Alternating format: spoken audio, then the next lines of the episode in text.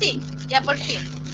Ya, ya, reitero, la pauta es hablar del cobre, esa es la pauta, ¿cierto? sí, más o menos, más o menos, sí. Ya, lo demás, lo demás lo pude leer porque estaba haciendo mi propio invento para ver si podíamos podía grabar desde acá el, el, audio.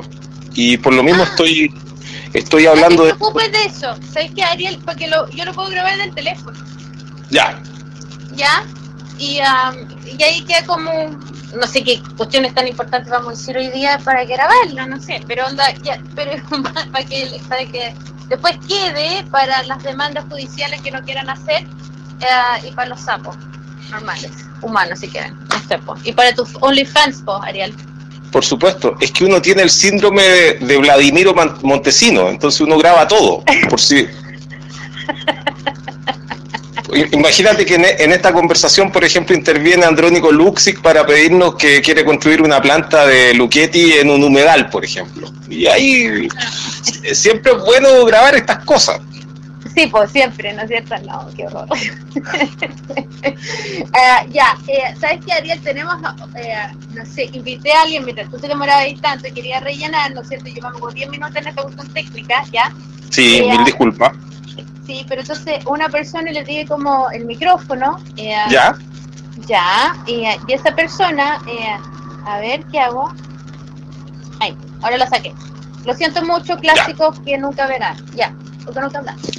Ya, entonces, ah, el tema era, la pauta era eh, el cobre, ¿no es cierto? Hoy día, yo no sé si lo seguiste de cerca, pero tú te manejas en el tema también, eh, sobre el proyecto que pasó hoy día de los 3% de Royal. Sí, eh, es un, un asunto muy interesante y tan interesante como al mismo tiempo esquivado por la prensa canalla el hablar de qué es lo que está en juego. ¿De qué se trata esto? ¿Por qué habría un royalty? ¿Cuál sería, mm, en términos jurídicos, discúlpenme la, mm, la, expresión, cuál sería la causa legal por la cual nosotros estamos eh, percibiendo ese royalty o queremos percibir, percibir ese royalty? Eso para mí es la, mm, eh, eh, digamos, es lo que se me ocurre decir en esta, en, en la introducción al tema del, cobre. Ya. Tú dices, ¿por qué, ¿por qué el royalty? ¿Eso es lo que estás diciendo?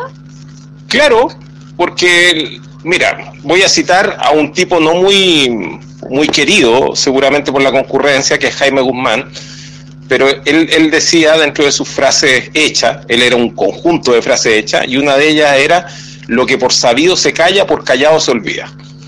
Y una de las cosas que por sabido se callan es por qué nosotros tendríamos que cobrar royalty del cobre. Porque aquí, porque, porque uno dice, oye, ¿qué pasa si encuentro cobre en mi casa y yo lo saco y se lo vendo a los chinos, por ejemplo? ¿Por qué no ocurre eso en Chile? Eso es lo obvio. Y esa parte obvia, por lo general, se esquiva. Eh, a eso iba. Ya, que por qué el, ¿sabes? Lo que a mí me pasa de que lo encontré como muy fácil. Ya, primero que como que un royalty la última vez hubo unos chanchullos, unas cosas raras, rarísimas, ¿entiendes? Eh, y que al final fue un fake royalty, no fue un royalty de verdad, ¿ya? Eh, más encima con la invariabilidad de, eh, tributaria, eh, de, básicamente ellos como siempre tienen pérdida, también la gran minería nunca paga ni un solo peso. Como lo sí lo hace la pequeña minería en Chile. Yo siento que, Ariel, mira, yo siento que fue demasiado fácil como ha pasado esto. ¿Entiendes? Es que un royalty, es un royalty muy bajo. No, es que no, no solamente eso, también significa que eh, que le van a dar incentivos si hacen una suerte de fundición en Chile, ¿ya? Ah, pero no tenemos muchas fundiciones en Chile, tenemos la ENAMI, ¿no es cierto? Sí. Y tiene siete, creo que ENAMI tiene siete plantas, ¿ya? Eh, y cuando la gran minería, si la, es que tiene todo un tema, porque tú, tú si eres una eh, gran minería y tú dices, bueno, no quiero pagar el royalty, ¿qué hago? ah, bueno, entonces eh, tú, si tú fundes acá, ¿ya? En Chile, entonces no vas a pagar el royalty. ¿Va? Mire, es que hay hartos temas enredados ahí, porque mm, los conflictos ambientales que han generado nuestras fundiciones tradicionales, le hace eh, caletones, potrerillos, eh, ventana, el, con todo lo el, con todo el, desecho que producen en la, en, la misma fundición. Y más encima en la quema del combustible que usan para, para fundir y los y los y los relaves de, cómo se llama no se llama eh, relave las escorias las menas que la la, la, la, la mena la, la, basura, la escoria, eh, que es lo que queda del proceso de fundición, resulta que ese, ese tema, eh, no, no, no, sé si el, tú conoces que hay entre en la, la, parte más al sur de la región metropolitana de Alhué, eh, en ese, ese pueblito llamado Alhué, y tú no te encuentras nada después de Alhué hasta Doñihue. ¿Qué ocurre en todo ese espacio enorme que hay, que no aparece en ningún mapa, no hay ningún un espacio que conecte ahí?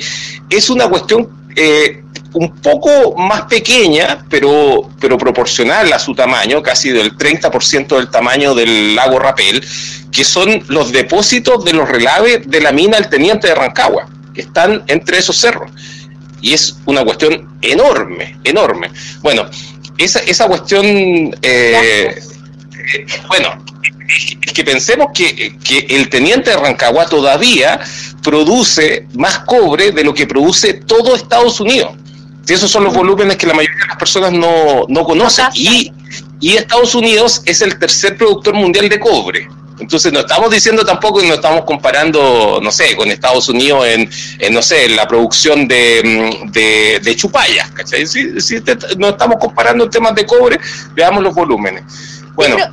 pero, eh, pero, espérate un segundo, es, es que eso me llamó la atención, de que emitieran una cosa como una cosa nacionalista, así como que si tú, porque si tú fundes acá en Chile, en esta fundición acá, eh, darás valor agregado y vamos a empezar a hacer, no sé, eh, cuestiones de cobre, ya, producto de cobre en Chile y es el valor agregado, bla, bla, bla. Yo creo que sonaba súper bien, no sé, hace no sé cuántas décadas atrás, pero hoy en día es terrible, justamente por el enorme desecho que significa la minería y también la fundición, ¿cierto? el costo ambiental que hay aparejado a esa supuesta producción. Yo, a mí no me gusta hablar de costo ambiental porque esto no es un, es un ecocidio. Es decir, no es un gasto que se puede reparar pagando de vuelta una cosa. Es imposible de limpiar una mina. Es imposible. Es decir, ellos, la misma, la misma empresa lo saben. Ellos lo saben, por eso que lo ponen como liabilities, ¿no es cierto? En su en la contabilidad donde sale, por ejemplo, pucha, si nosotros tenemos que los pelambres, por ejemplo, tiene eso, tiene 200 millones nomás para limpiar si es que pasa algo con el Mauro y obviamente con seguros comprometidos, pero y esa cuestión es imposible, es, así en esencia es imposible que lo, lo, lo puedan revertir. ¿Ya? Entonces, por un, por un lado, a mí me llamó muchísimo la atención ¿Por qué se tenía que conceder de, dar, eh, dar esta suerte de incentivo de no pagar el royalty si tú hacías esta fundición acá en Chile? ¿Ya? Está como mal pensado. Pero más allá, ¿sabes qué? Es como, mira, en lo grande, Ariel, siento que esto pasó demasiadamente fácil, como por un tubo, ¿ya? La gran minería alegó demasiadamente fuerte, igual como la Yasna Proboste, que ya nos ha dicho como siete mil veces que, que no es una cocina, ya todo el mundo dice es una cocina, ¿no es cierto? Ah, las grandes mineras del mundo, desde Barrick hasta el tipo de Anglo American, ya indignado con esto lo que está pasando en Chile con los 3% royalties, no, esto no puede ser. Siento que ellos perfectamente bien no van a pagar ninguno hasta 2023 y algunos hasta 2032, ¿ya? Por la invariabilidad tributaria. y, la, y la depreciación acelerada, que también la metió junto con el... Claro, la metieron, la metió Lago, porque hablemos de que el royalty antiguo, ah, ese royalty tan raro, ese, ese royalty lo hizo Ricardo Lago. Y en ese royalty metieron dos figuras anexas y además este falso royalty y todo bien empaquetado para asegurarse que las mineras no pagaran ni un peso. No, exacto. Entonces a mí me llama mucho la... A mí, yo estoy muy contenta por el Partido Comunista, por los socialistas, etcétera. Eh, pero me di la lata de las comisiones de Hacienda, Minería. Invito a toda la, audiencia si quieren darse ese tiempo, porque eh, la discusión de este proyecto, lo que se dijo, lo que no se dijo también, ¿ya? Y también lo discurso hoy día en la sala. Y, y me llamó mucho la atención justamente porque estamos a puertas de, de una convención, ¿ya? Una convención que se supone va a entrar con 150 pericos eh, sanos, sanitos, para escribir una nueva constitución. Entonces, es casi como que estuvieran la gran minería, que sabe perfectamente bien ya que esta cuestión podría darse hacia el nivel de una nacionalización un poco forzosa, ya un alegato de cerrar la minería, por, por ejemplo, yo soy de ese grupo, yo creo que lo mejor que podría pasarle a Chile es que se vaya la minera, toda, y, y Codelco déjalo cada vez más chico, porque no es necesario tenerlo, porque encima destruye, ¿no es cierto? Y no estamos para, para, para ese tipo de, de negocio. Nos queda 20, 30 años más en el mundo tal como lo conocemos, ¿no es cierto? Entonces, creo que esta cosa viene como un parche, una cuestión así como que la clásica, como, no sé, una pastilla para, para que todo el mundo ande como calmado. ¿Qué crees tú, Mira, hay un apuro por resolver estos asuntos, hablando de la analogía que hiciste con la cocina de Yanna Proboste. Tú sabes que el término cocina viene porque una vez resolvieron algo muy parecido a la invariabilidad tributaria en la cocina, si no me equivoco, de Andrés Saldívar. Y de ahí viene la palabra, eh, que se reunieron... porque acuérdate que no sé cuál presidente de Estados Unidos, siempre, creo que fue Nixon, se en una, piscina, en una cocina. Claro. No, pues si la es buena. Acá en, Chile, acá en Chile tuvimos inclusive una, un congreso completo, eh, un congreso nacional completo que funcionó en, las termas de Chillán. Las termas, sí. El congreso termal. Entonces, no es, no es raro esto de que se cambie la locación del congreso, porque se supone que las cosas importantes se, se conversan en el Parlamento, de ahí viene el nombre, Parlamento, y en, en, la moneda se ejecutan esas instrucciones del Parlamento. Entonces eso, ya el hecho de ir a conversar las cosas que deben parlamentarse en el Congreso a puerta cerrada es algo que em, escuché a varios y leí a varios hablando de la supuesta separación de poderes y que la gente era ignorante y que opinaba sin saber. Y, bueno, ¿cómo, ¿cómo, se le llama ese síndrome de Dunning-Kruning? Eso eh, de, imputarle a los demás tu, déficit eh, de, conocimiento y harto de eso. Pero en fin, el, el, apuro que ha existido es por resolver, eh, por, por, por dejarle la menor cantidad de facultades posible a la Convención Constitucional, que ya recordemos que no es una, no es una asamblea constituyente, eh, a diferencia de lo que nos decía Fernando Atria, eh, poniendo en juego su supuesto prestigio como constitucionalista y obviamente perdiéndolo en, eh, al mismo tiempo al, decirlo, él, nos decía de que era lo mismo que una asamblea constituyente. Después dijeron que era una, una convención constituyente, pero esto ni siquiera es un congreso constituyente, es una convención constitucional, así se llama, y así está también descrita, eh, y por lo tanto lo que se van a discutir en esa convención son reformas a la constitución política existente, no, no se pueden hacer cambios sustantivos, pero aún así hay e, e, esta típica preocupación chilena de no dejar estas cosas al azar, o más bien a la democracia, y se le está tratando de achicar la cancha. Es muy importante mencionar yo sé que, que nuestro escucha son personas muy bien informadas, eh, eh, un gusto de, de, escucha, son, son, son la mejor generación y los mejores de Twitter que hay en este momento, los que nos escuchan. Eh, pero siempre es bueno recordar de que el royalty no es un impuesto. Mm y que además del royalty eh, existen impuestos sobre la minería que las, las mineras se han dedicado a evadir por años eh, y con la, con la eh, connivencia del Servicio Nacional de Impuestos Internos, el Servicio Nacional de, el Servicio Nacional de Aduana, el Consejo de Defensa del Estado, el Ministerio Público y los gobiernos y, los gobiernos de turno. Ya. El royalty es la renta minera, es lo que no es lo que el Estado el Estado chileno eh, em, está eh, percibiendo por ser el dueño inalienable e imprescriptible de todos los yacimientos mineros que existen en el territorio nacional, como dice nuestra constitución política, en el artículo 19, número 24, que le corchetearon este, mm, esta, esta, e, este enorme inciso eh, que viene nada más y nada menos que de la ley de nacionalización del cobre de Salvador Allende y está incluida en nuestra constitución de, Jaime Guzmán. Ahí está, corcheteada. Y ahí dice que como nosotros somos los dueños de esos yacimientos y que y, digamos, no nos vamos a poner a conversar cómo puede suceder que en los años 90 Frey, entre Elwin Frey y Lagos consiguieron de que em, los privados se hicieran cargo de los yacimientos mineros. Es algo, es algo bastante peculiar, porque porque existía una ley de concesiones mineras que fue dictada por el, por, el, hermano del actual presidente de la República, por José Piñera, escrita por él, la ley de concesiones mineras que parecería contradecir la constitución política en su letra y en su espíritu. Sin embargo, la Junta Militar no se atrevió jamás a aplicar esa norma excepcional y excepcionalísima a la gran minería del cobre. Y sin embargo nos encontramos hoy día que la mayor cantidad de la actividad minera del país es privada y es, una actividad que no le renta absolutamente nada al país. Ese es, ese es el mayor problema. Y además de eso, no tributan.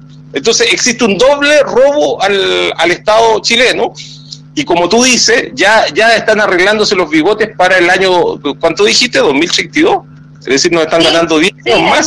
no, no, algunos han eh, suscrito contratos justamente para firmen este contrato invariable, invariable.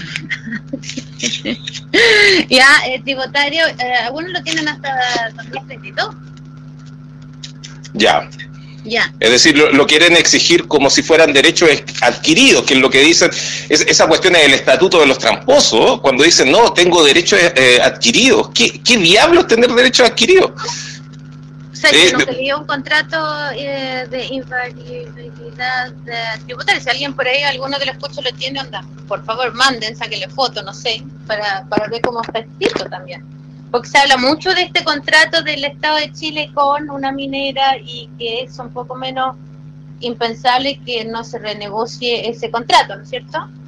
Sí, pero fíjate en el detalle, en el detalle, que no no es, solamente una minucia. En primer lugar, el royalty no es un tributo, por lo tanto, no existe ninguna invariabilidad tributaria que podría aplicarse en lo referente al royalty.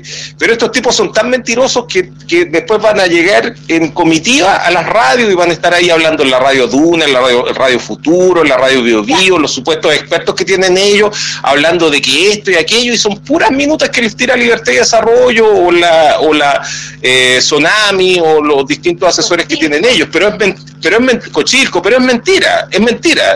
el royalty no es tributo. Y en segundo lugar, fíjate al, al, cuando, cuando antes decían que, por ejemplo, México, Colombia, Brasil eran países más corruptos que nosotros, figurémonos en qué estado, de, eh, cómo puede ser tal la corrupción de que en nuestro país los impuestos, nótese la palabra, impuestos, sean voluntarios. es decir, los propone el, el, que va a pagar el impuesto. Es decir, no es algo impuesto por el Estado, sino que es algo propuesto por el, el que debería pagarlo. Y el que, y el que debería pagarlo dice, ¿tú sabes qué? Eh, hagamos un acuerdo para yo pagarles menos. Y eso se acepta. Sí, eh, pero, pero, pero, espérate un segundo, sí, eso se acepta porque ellos hacen las mismas leyes, las reglas y todo eso, siempre ha sido así, ¿no es cierto? Sí. Y estamos un poco secuestrados por esta gente, pero pero mi punto número uno es justamente que, yo siento que lamentablemente, y aquí que el diputado Núñez eh, se vuelva mono, porque voy a decir esto, eh, es que de alguna manera, o le hicieron una trampa con esta ley, para que la pasaran y pase como una cosa así como la próxima conversación que tengamos digan, ah, pero si ustedes hicieron un royalty, ¿qué más quieren? ¿Cachai?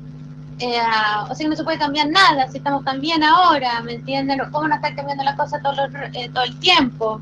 Eh, te, voy a demandar en la CIADI, ¿cierto? Sí. Eh, puede ser eso, fue una trampa que no sabía o sabían, y eso sí que es aún más grave, encuentro yo. Ah, y también a mí me llama muchísimo la atención lo que, por ejemplo, Julián Alcayaya eh, dice, y lo ha dicho durante décadas, ¿no es cierto? Editó ese grupo de la defensa del cobre.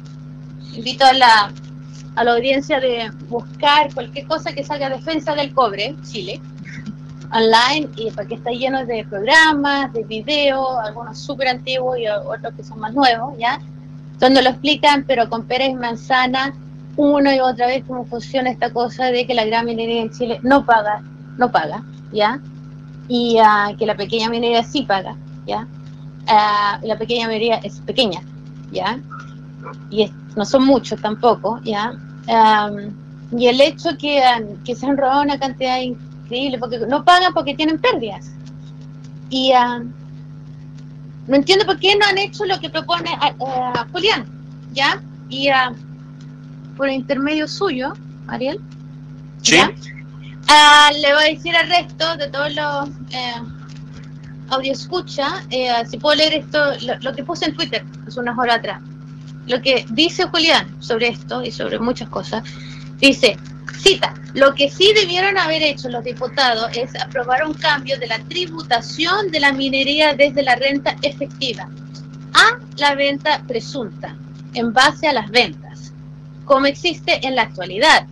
Está en la actual ley de la renta, pues los pequeños mineros pagan un impuesto a la renta en base a la renta presunta que aumenta en función del aumento del precio del cobre. No estamos descubriendo América, esto ya existe, solo que para la gran minería se paga renta efectiva, es decir, si la empresa declaran utilidades, pagan impuestos, pero si no declaran utilidades, si declaran pérdidas, no van a pagar impuestos. Y eso es lo que ha sido la regla general desde el año 90 a la fecha. La empresa han declarado siempre pérdidas y no han pagado impuestos. Entonces, ¿cómo se explica que venden no sé cuántos millones de toneladas de métricas eh, de cobre, de concentrado de cobre afuera, al año? ¿No es cierto? Mm, entonces, como, es como, es como, no sé, no, no, dicen que tienen pérdidas, pero igual están en el mercado y venden millones de toneladas de cobre.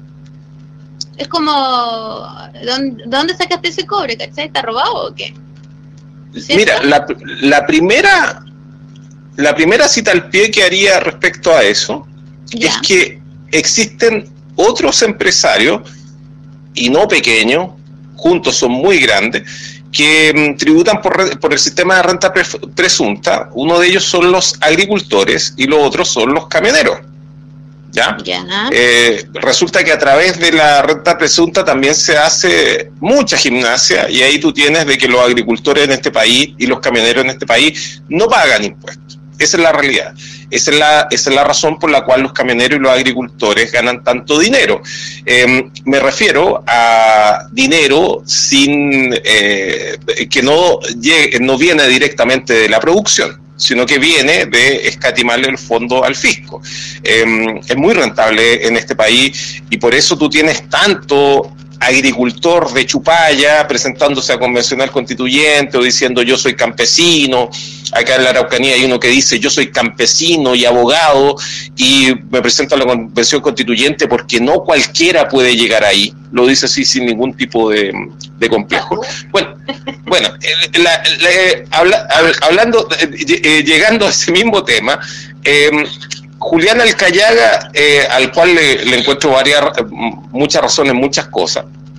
Eh, lo, que yo me pondría aquí sobre la mesa es cuál sería el mecanismo que tienen ellos para, em, para realizar esa evasión tributaria.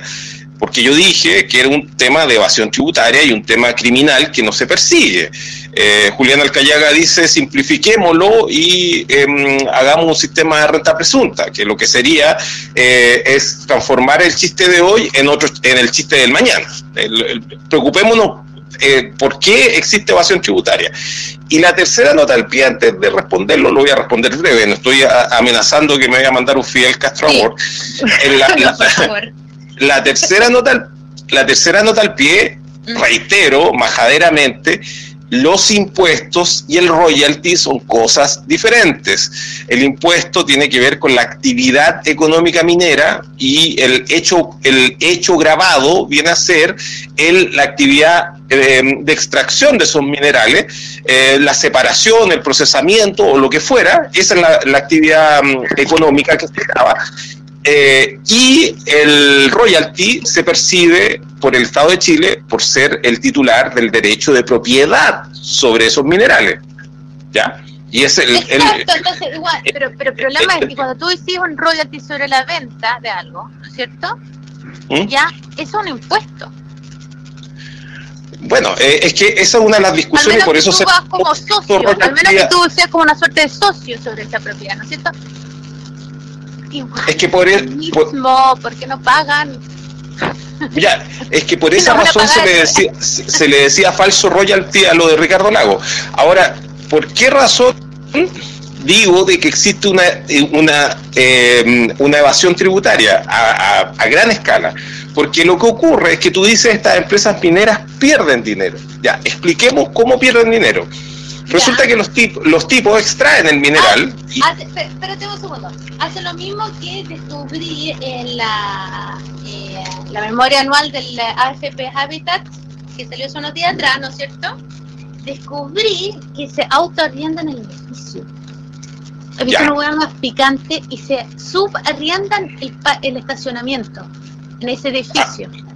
Bueno, eh, eh, eso, eso lo, lo, sacaron de las universidades privadas, porque esa cuestión está patentada por las universidades privadas. Y antes de las universidades privadas la inventaron una universidad privada que es la más antigua de Chile, que es la Pontificia Universidad Católica de Chile, porque esa, esa Sí, porque esa manera de evadir impuestos viene de la Iglesia Católica, desde que cuando, se, cuando la Iglesia empezaron en algunas actividades tenían que rentar, inventaron esta argucia, bueno, el, son, lo mismo ya, pero volvamos. El por cómo, cómo evaden el impuesto.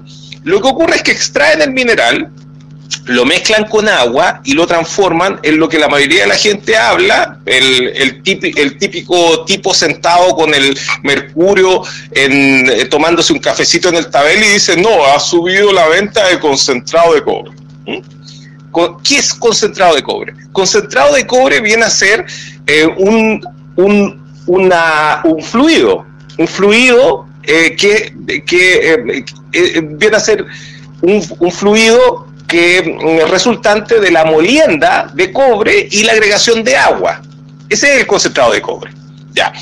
No es cobre precisamente, sino que es la roca donde viene el cobre, esta típica roca verdosa que, seguramente tú has visto en la cordillera, que es la, que es la roca donde, eh, que tiene por lo general 20 o 30% de cobre. Bueno, esta roca la machacan y la mezclan con agua y la, luego la meten en un canal igual como, si fuera un canal de, de regadío, y lo transportan desde el, desde el mineral, que por lo general está en la... tubería, los palambres ni siquiera lo transportan, lo ponen en su tubería y le, y le meten el tubo ahí al, al, buque en, los vilos. Exactamente, tú, tú lo has dicho. el territorio chileno, porque le hicieron, ¿cuántos son? ¿Cuántos kilómetros eh, son? La tubería? en Chile dicen... 200, 200 entre Tongoy y los Vilos se refieren a todo ese espacio que Luxi que es el dueño.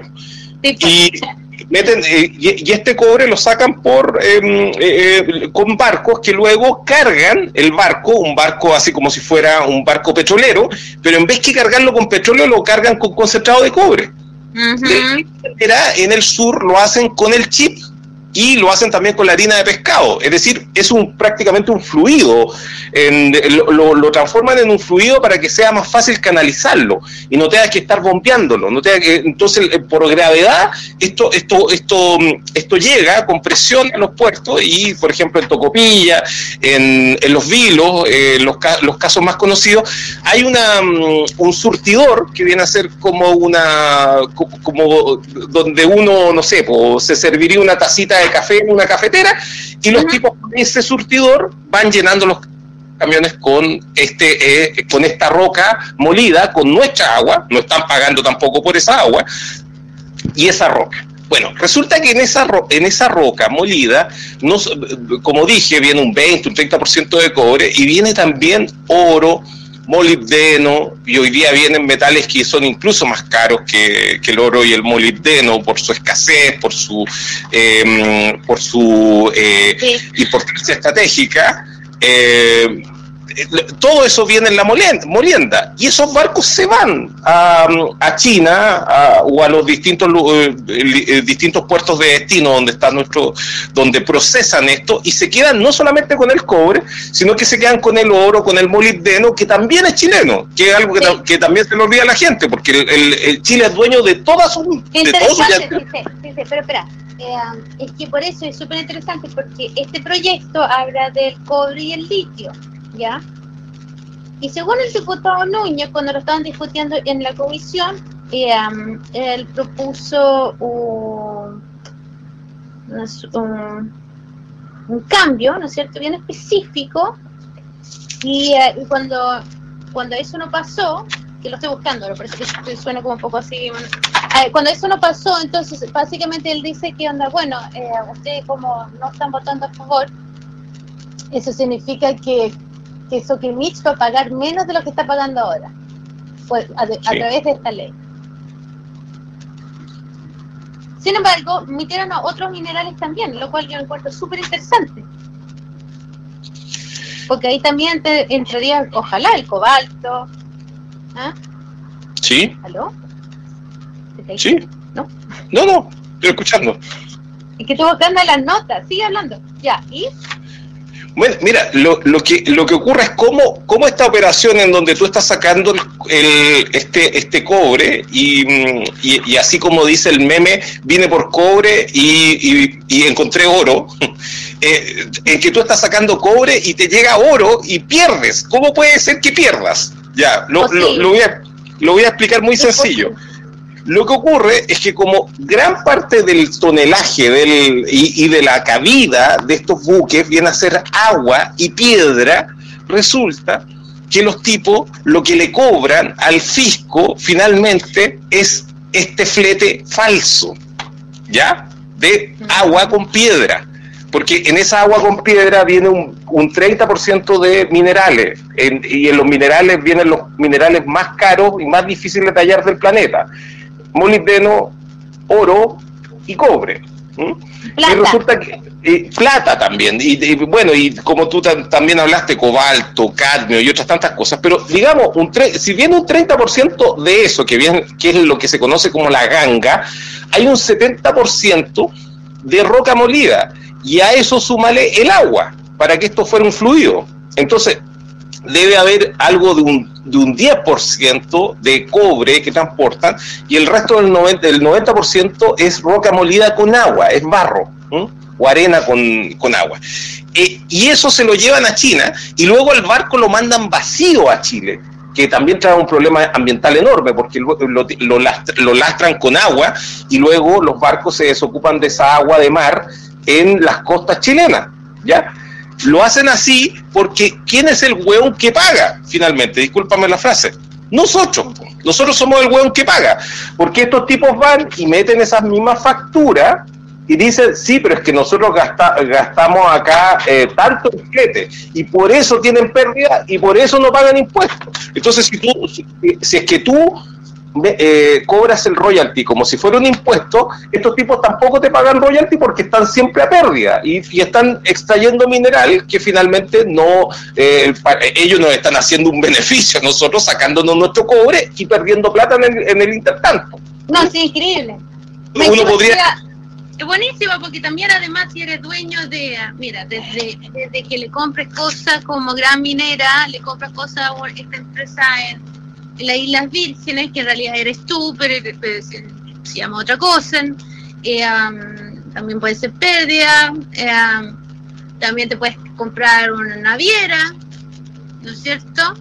Una naviera abiertamente como Sudamericana de Vapores, como Luxi, por ejemplo, o podéis comprar una en China, donde nadie sabe quién eres dueño de esa cosa, ¿me entiendes? y también le pagáis el, el ¿no es cierto? Claro, es que tú, es que tú podrías... tuyo, todo es tuyo. Es que, es que tú, tú podrías decir, eh, digamos, saliendo de la ingenuidad, pero entrando a este territorio de la sordidez, tú, tú, lo primero que dirías es eso. Bueno, acá el que se está enriqueciendo y el que no está viendo la, las que te heavy son, la, son los barcos que se llevan esta cuestión.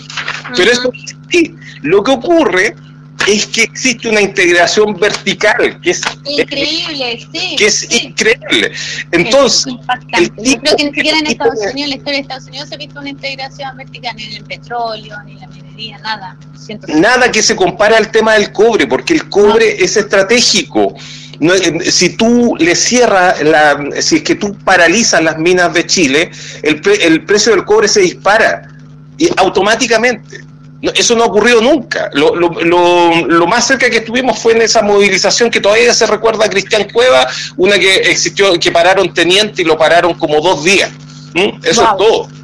Porque, ¿Por qué? Porque si tú le, le paras la producción, eh, la, producción mundial de, cobre, eh, esto yo lo sé por haberlo conversado también con, con Alcayaga y por las personas de la Comisión de eh, Héctor Vega y otros tantos del, del, Comité Chileno de Defensa del Cobre, resulta que el, la OLP, que es la, el cártel que controla el mercado del petróleo, existen 40, la OPEP, perdón, existen cuatro, eh, existen, esa era la Organización de la Liberación de Palestina. Sí. Existen 40 países en la OPEP de los cuales 20 países son los que tienen más, relevancia. Y resulta que em, Chile ha bajado su producción de cobre, sí, sí la ha bajado en comparación a otros países y han aparecido otros actores como Pakistán. Pero em, eh, eh, Chile hace 20 años atrás era el mayor productor de cobre del mundo. ¿Mm? Y solo eh, era el, eh, y solo eh, representaba más del 60% de la producción del cobre del planeta. Hoy día hoy día debe andar en el en el 30%, 25% de la producción mundial. Es un tema súper interesante porque el ministro, el biministro, lo podríamos hacer todo un programa sobre este ministro, porque es una cosa increíble que él sea biministro. Es como cuando fue Tocman biministro, ¿no? A ver si lo toco, no te acuerdas. Bueno, en fin. La cuestión es él dice, muy despampanante, que Chile está perdiendo participación del mercado, como si el cobre llegaría con una estampa chilena y compitiera con el cobre estampa peruana, ¿ya? O, o australiano, lo que sea. Es como de loco, ¿me entiendes? Si da lo mismo la participación mundial del cobre mientras estemos fuertes y si no vamos a usar ese poder, da lo mismo. Como tú dices, si no vamos a parar esta es la faena y para justamente eh, presionar que suba el precio. Entonces, ¿para qué nos sirve tener mucha participación o poca participación? En el caso de Chile, la, la, abajo la participación en el mercado porque están produciendo más afuera, ¿no? Listo. Y porque se está acabando el puto agua, ¿cachai? Sí, pero, pero mira, el, el, tipo, el tipo que necesita cobre, y estamos hablando del productor de autos chino que necesita cobre, estamos hablando del tipo que quiere colocar un satélite en órbita, no, no va a la cola de la feria y empieza a ver dónde consigue el cobre. No, está, está clarísimo que, eh, que el cobre eh, eh, es parte de un mercado internacional. Y como señalé, imagínate que en el petróleo existiera un productor que, tu, que, que, que, produjera el 20% del cobre que se, se, quema en el planeta. Un puro actor. Esa cuestión no ocurre. ¿Mm? Con Saudi Arabia, pues. Bueno, bueno, bueno sí, pero... No, del petro, sí, pues Saudi Arabia. Y si no, no fuese por el, huevo que tiene Estados Unidos acá en Irán, es por eso. Claro, ¿Sí? pero, pero resulta que eh, Arabia Saudita tiene el control de esa cantidad. estoy, muy agringa. Ya, dale. Sí, e, ese, ese control sobre cierto mercado de petróleo, porque resulta que Rusia se autoabastece de petróleo, por lo tanto no necesita comprar eh, petróleo mm, saudí. ¿Ya? Irán. ¿A dónde vamos con esto? A, lo que voy es que existe un control estratégico de Chile, porque resulta que Chile. Que no porque no está en nuestras manos. Ese es el punto. La razón por la cual en Chile va a ser bombardeado inmediatamente tu toque del cobre, como ya fue en algún minuto, es porque Chile tiene la posibilidad de controlar la economía y de cobrar políticamente lo que se le dé la gana por su cobre, porque el cobre, se, no digo su, por nuestro cobre. Entonces, el, el, el, valor del cobre chileno se puede fijar unilateralmente. ¿Por qué, lo está, ¿Por qué lo tiene que fijar la Bolsa de Metales de Londres? Preguntémonos primero por ese asunto. ¿Por qué estamos preguntándonos cuánto vale el cobre? Si, si resulta que tú puedes fijar unilateralmente el valor del cobre, eso es mucho mejor que, que cualquier royalty. Partamos de ahí. ¿Mm? Y eso no se hace por... No que lo había pensado así. Claro, y ese es el problema, ese es el problema, porque si tú dices, ya, Chile vende el cobre, ponte tú a tres veces de lo que lo vende Perú, pero sin embargo los tipos lo necesitan igual. Porque, porque el, solo hecho de que no digan, ya, vamos a hacerle un boicot a Chile y no le vamos a comprar el cobre, por la cantidad de, peso específico que tiene la minería del cobre chileno, significa de que el precio del cobre igual va a subir al precio de que nosotros queremos venderlo, pero para todo el cobre del mundo. Así que, que pero porque hay, aquí hay un problema, porque en los últimos años, y, ese poder estratégico tan exclusivo que tenía Codelco, por ejemplo, estoy hablando del país, Codelco, eh, eh, se ha visto bastante mermado y yo creo que hasta ha perdido ese poder estratégico eh, a manos de Luxic y Antofagasta. Bueno, y BHP Billiton que, controla la, lo que es hoy la minera más grande que tiene Chile, que es privada, que es la escondida. No, pues sí, lo mismo con los pelambres, Sí, que, que, está, creo que es la tercera, porque mm, que están, están, metiéndose, pero resulta que ese cobre que ellos sacan, que digamos el negocio de la BHP o de Luxi, no nos olvidemos que están sacando cobre que es nuestro. Si, es que tú me decís que, oye, no, eh, em, un, ejemplo muy simple, no, resulta que yo entré a tu refrigerador, me hice un sándwich y me llevé tres cervezas. Ya, era mi sándwich, mi refrigerador, mi cerveza, ¿cachai? Y igual te dice, sí, pero es que yo lo hice con mis propias zapatillas. Ah, ya, maravilloso. Pero de todas maneras me debe el sándwich, me, debe la cerveza y me debe el, y, digamos, y, y, si pasaste por mi casa yo te voy a cobrar el paso. Ese es el, ese es el asunto. Si lo que pasa es que eh, en términos jurídicos, cuestiones tan evidentes no se suelen conversar y la gente empieza a razonar sobre em, axiomas completamente erróneos. Entonces empiezan a decir, oye, pero es que el cobre ha subido o ha bajado, nuestra participación o nuestra, nuestra participación en el mundo. Oye, primero es nuestro cobre. Como dices tú, podríamos incluso cerrar las mineras. ¿Mm? No, yo, no, yo, en serio, yo en serio, eh, en serio encuentro que es, es y lo llevo diciendo durante más de 10 años, esta hay que cerrarla. Todos. Cerrar. Y no cerrarla así de un día para otro, sino, onda, mira, tenemos que ver, de verdad, eh, cuánto te queda el libro, cuánto te queda acá, porque tú tienes que pagar por la limpieza, pues, ¿cierto? Y como dijimos hace ya más de media hora atrás, es imposible limpiarlo que se le puede un... poco el polvo, pero el desastre está. ¿Entiendes? Es imposible limpiar un desastre minero.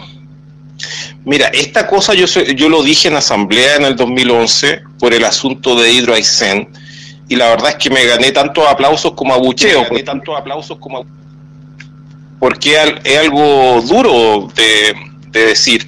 Eh, pero yo, yo dije lo siguiente, eh, entendiendo de que el 2011 comenzó como un conflicto ambiental, no nos olvidemos de eso.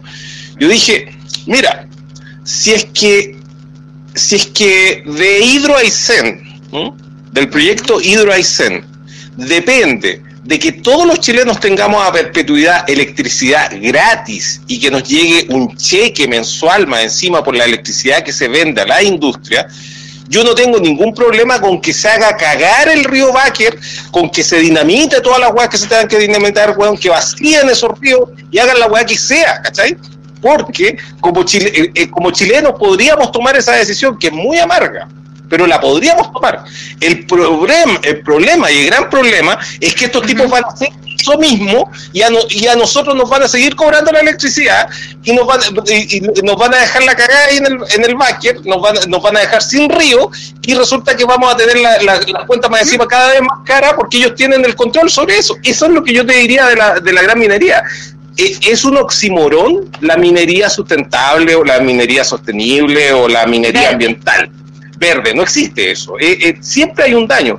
El problema y lo que no se puede concebir es que no hagan daño en el país y sobre, sobre recursos que son nuestros, que constitucionalmente son nuestros, porque no es la misma situación que ocurre en otros países. Entiendo, entiendo el punto, pero a la misma vez, ¿y qué pasa bien? Que ya, ya no estamos por esa conversación, ¿me entiendes? Estamos más allá. Ahora ya no se trata de vivir en en armonía con externismo, sino ya estamos allá. Ahora se trata de sobrevivir y no en armonía con nada que sea negativo y tóxico, ¿me entiendes? Perdóname que me estoy, estoy como sonando un poquito así como guay, no sé, con mucho espiritual, pero yo creo que eso, si nosotros realmente queremos estar eh, vivos como seres humanos en 30 años más, ¿ya? No podemos seguir como estamos. Ya no se trata de las lucas más o lucas menos. Mira, por ejemplo, voy a tomar como un ejemplo. Eh, la pelea que hubo por los famosos neumáticos que tiraron eh, que, eh, los neumáticos en, eh, en, los glaciares, ¿te acuerdas? Ay, pucha, ¿Mm? se me olvidó. ¿Cuál era otra vez? Pascualama. Glencore.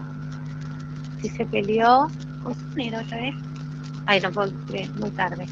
Pero la cuestión es, que eh, tiraron no sé cuántos estos neumáticos gigantescos, que eran como 150 neumáticos más toda la basura, etcétera, y ellos juraban que estaba en el lado chileno, pero en el lado argentino, que fue mucha pelea, de que alguien tenía que pagar por esto, si no fue la minera al otro lado, porque creo que fue Glencore, sí. Glencore en Argentina dijo, me, me está ensuciando todo el, este espacio, ¿me entiendes? Llévate todas las cosas de vuelta a Chile, bla, bla, y empezaron a negociar cuánto salía eso, ¿ya? Y creo que llegó a ser unos 50 o 70 o 90 millones de dólares. Solamente para mover los neumáticos. Sí. ¿Ya? ¿Y el glaciar destruido? Bueno, es que... Se repone, tú no puedes comer plata, ¿me entiendes? Dinero. Entonces, llega un punto de que onda, vamos a estar igual sin electricidad, vamos a estar sin agua, vamos a estar con todo eso cuando, cuando el desastre ya esté ahí. Por eso que la cuestión de la minería, chao, no dan trabajo, ensucia y, ¿no? y destruye.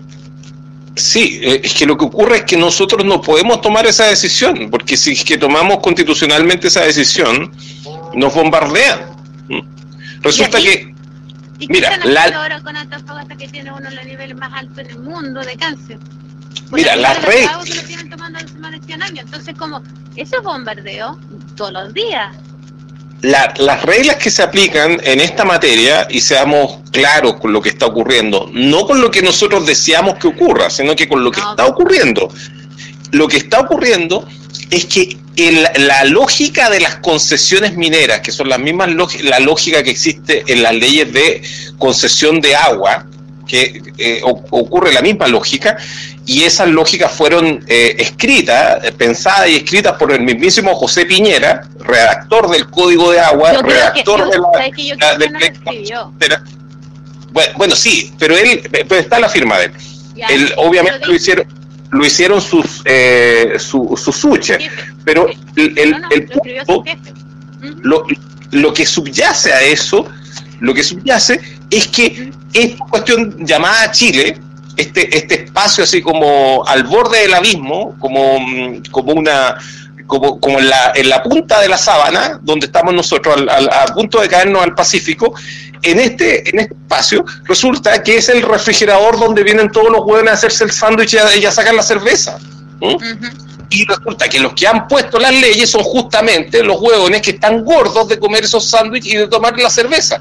Esas son las grandes potencias del planeta. Nosotros somos nada más que una colonia. Cuando dicen, no, es que nosotros no tenemos los problemas coloniales que tienen otros países, como por ejemplo, no sé, eh, como Colombia.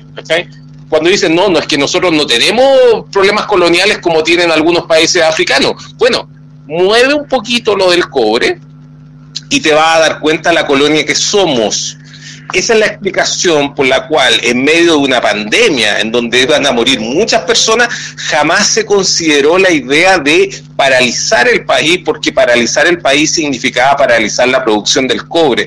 Y, tú podrías haber paralizado cualquier cosa en el planeta, pero no esto, porque esto no, al paralizarlo no estamos paralizando solamente a Chile, estamos paralizando a otros, que son precisamente aquellos que em, eh, ejercen su propia soberanía sobre nosotros y nosotros estamos confundidos de que somos autárquicos y que, que somos soberanos y que podemos gobernarnos por, nosotros por nosotros mismos.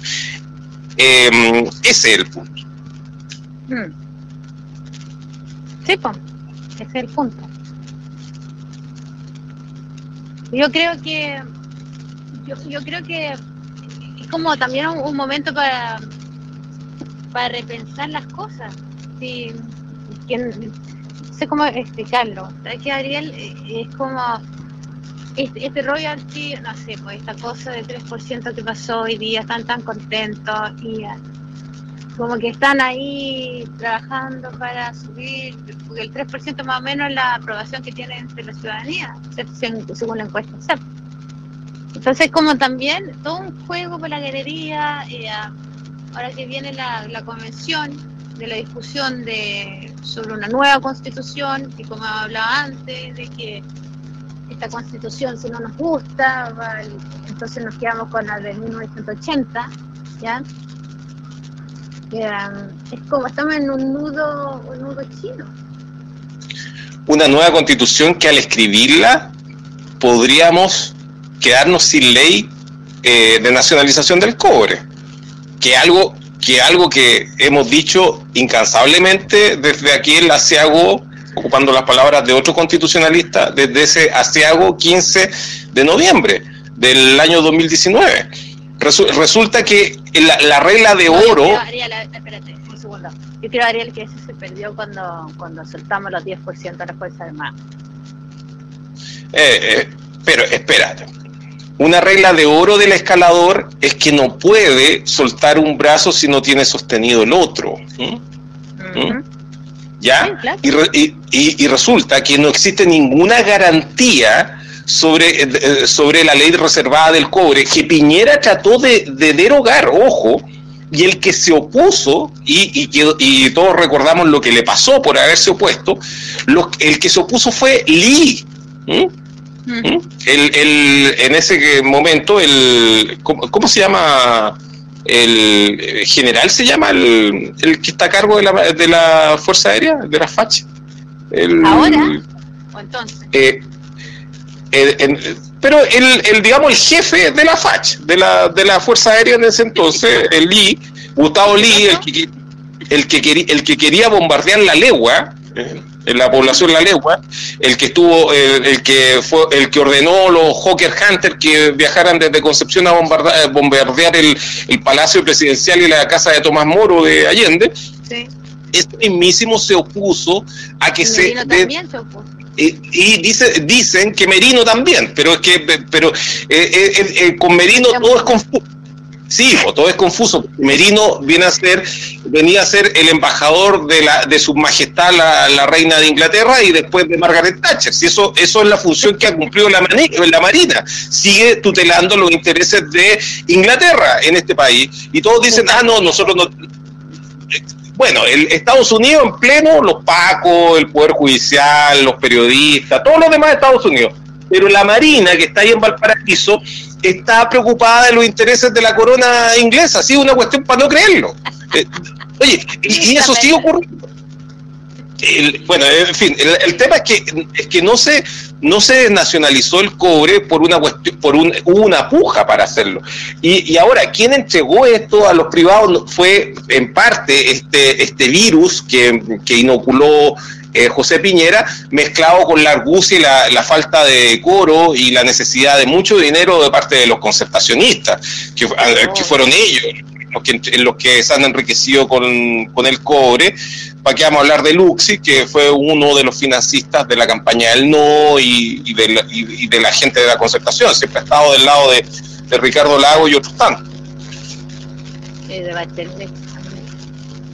Y de Bachelet. De escuchar eso a la gente. Pero, pero yo, no sé dónde hay. A mí se me ocurre si es posible ahora que va, va al Senado este proyecto, ¿ya? Y tiene que el Senado tiene que aprobarlo entero, ¿cierto? Se le pueden hacer cambios, ¿no? Mm. Bueno, pero el, Senado está en buenas manos porque está en Yarna confío. No creo que Yarna nos vaya a jugar chueco. No, qué desastre esta cosa. No sé, yo creo que igual hay que cambiar, no sé, todo el sistema tributario listo. Igual como, no sé, el boliche de la esquina que no paga IVA y um, no tiene una sucursal en, la, en los caimanes. Eh, la gran minería tiene que pagar hasta que le cerremos, cerremos sus funciones. Así es. Así es. Yo creo que por ahí va la cosa. Oye, yo, llevamos... Cada día más enterar. Sí, eso, eso es muy importante. Eh, la, el, por ejemplo, hay un montón de ideas que, que desde lo institucional se suprimieron. Hay, hay ideas que no han sido televisadas, que no, que así como por ejemplo en el canal La Red que, que ha tratado de, mm, de, de, hacer una especie de disidencia eh, controlada, eh, tratando de mostrarnos así como pildoritas de, periodismo, no voy a decir periodismo de investigación ni periodismo crítico, eh, resulta que, claro, y, resulta que de todas maneras existen cosas que no se, eh, no se televisan. Por ejemplo, la, cualquier cosa que, te, que eh, cualquier em, persona que hable en contra de la Convención Constitucional inmediatamente significa de que no va a ser televisada su opinión. No tiene ninguna posibilidad de que su opinión eh, prospere. Bueno, en todas esas cosas silenciadas, de todas maneras los chilenos se han formado su propia opinión y esa idea es bonito escucharla en los demás. En, no digamos en, en, los viejos estandartes como no sé como Alcayaga o que no o, o Grestos o que dijo tal cosa sino que escucharlo del, del, del, del tuitero con 50 seguidores ¿cachai? Y están eh, y ahí tú te das cuenta de que ese discurso y esas cosas que dijimos y a veces majaderamente sí calaron en la mm, sí llegaron a las personas. Y esa y las personas hicieron propios esos discursos y los están entendiendo. Así como también que, eh, creo que han podido entender hoy día eh, las cosas que hemos tratado de explicar en esta casi hora de programa que llevamos como Sí, y ni siquiera hemos llegado al punto, ¿no es cierto? de cómo lo solucionamos, porque una cosa es alegar, alegar, esta cuestión no puede ser. y otra es cómo llegar con soluciones. Esto es lo que hay que hacer, ¿cierto? Aquí estoy leyendo la pauta, dice eh, cobre, alegar, alegar, alegar, alegar. alegar que no da Oye, pero, pero igual yo, yo creo que tenemos que dar, eh, a ver a todos los escuchas solamente esto sale solamente por, por el Twitter por fono, lo cual lo encuentro una brutalidad, pero bueno, en fin. Eh, y tengo grabado eh, 45 minutos, aprox. Ya. Se me acabó la batería por el otro lado, entonces tuve que ver. Pero, el, ¿qué te iba a decir? Eh, si hay alguien, encuentras que, onda, la última vez que hicimos esta cosa, nos alegaron que no mandamos saludos, uno, y que... Uh, eh, y que nos dejamos, onda, no íbamos a eh, comprometimos que íbamos a tomar como llamada, ¿cómo se llama? Así como, ¿no es cierto? Si alguien quiere comentar sobre lo que hemos hablado. ¿ya? Perfecto, mira, yo tengo unos saludos, tengo unos saludos, de hecho, acá en la libretita desde, la vez anterior. ¿Puedo, pasar a leer uno? Ya, pasemos. Ya, eh, un saludo para la Alianza Azul del Colegio de 55 de Wildlife Es, algo. Eh, tenemos más. Oye, sería eh, sería súper bueno escuchar a, los a los que no han tenido que escuchar todo este rato. Dale, tú la fría. Aquí hay uno que se llama eh, Scar Waldo 1 que tiene el handle dice clásico que nunca verá, ¿ya? Entonces le vamos a decir approve acá. Bienvenido, a ver. ¿Ya? Osvaldo puede hablar. ¿Aló? ¿Aló? Sí, no, no, hola, eh, hola. hola. Sí. Hola, Oscar. Un placer escuchar. Sí, tanto tiempo.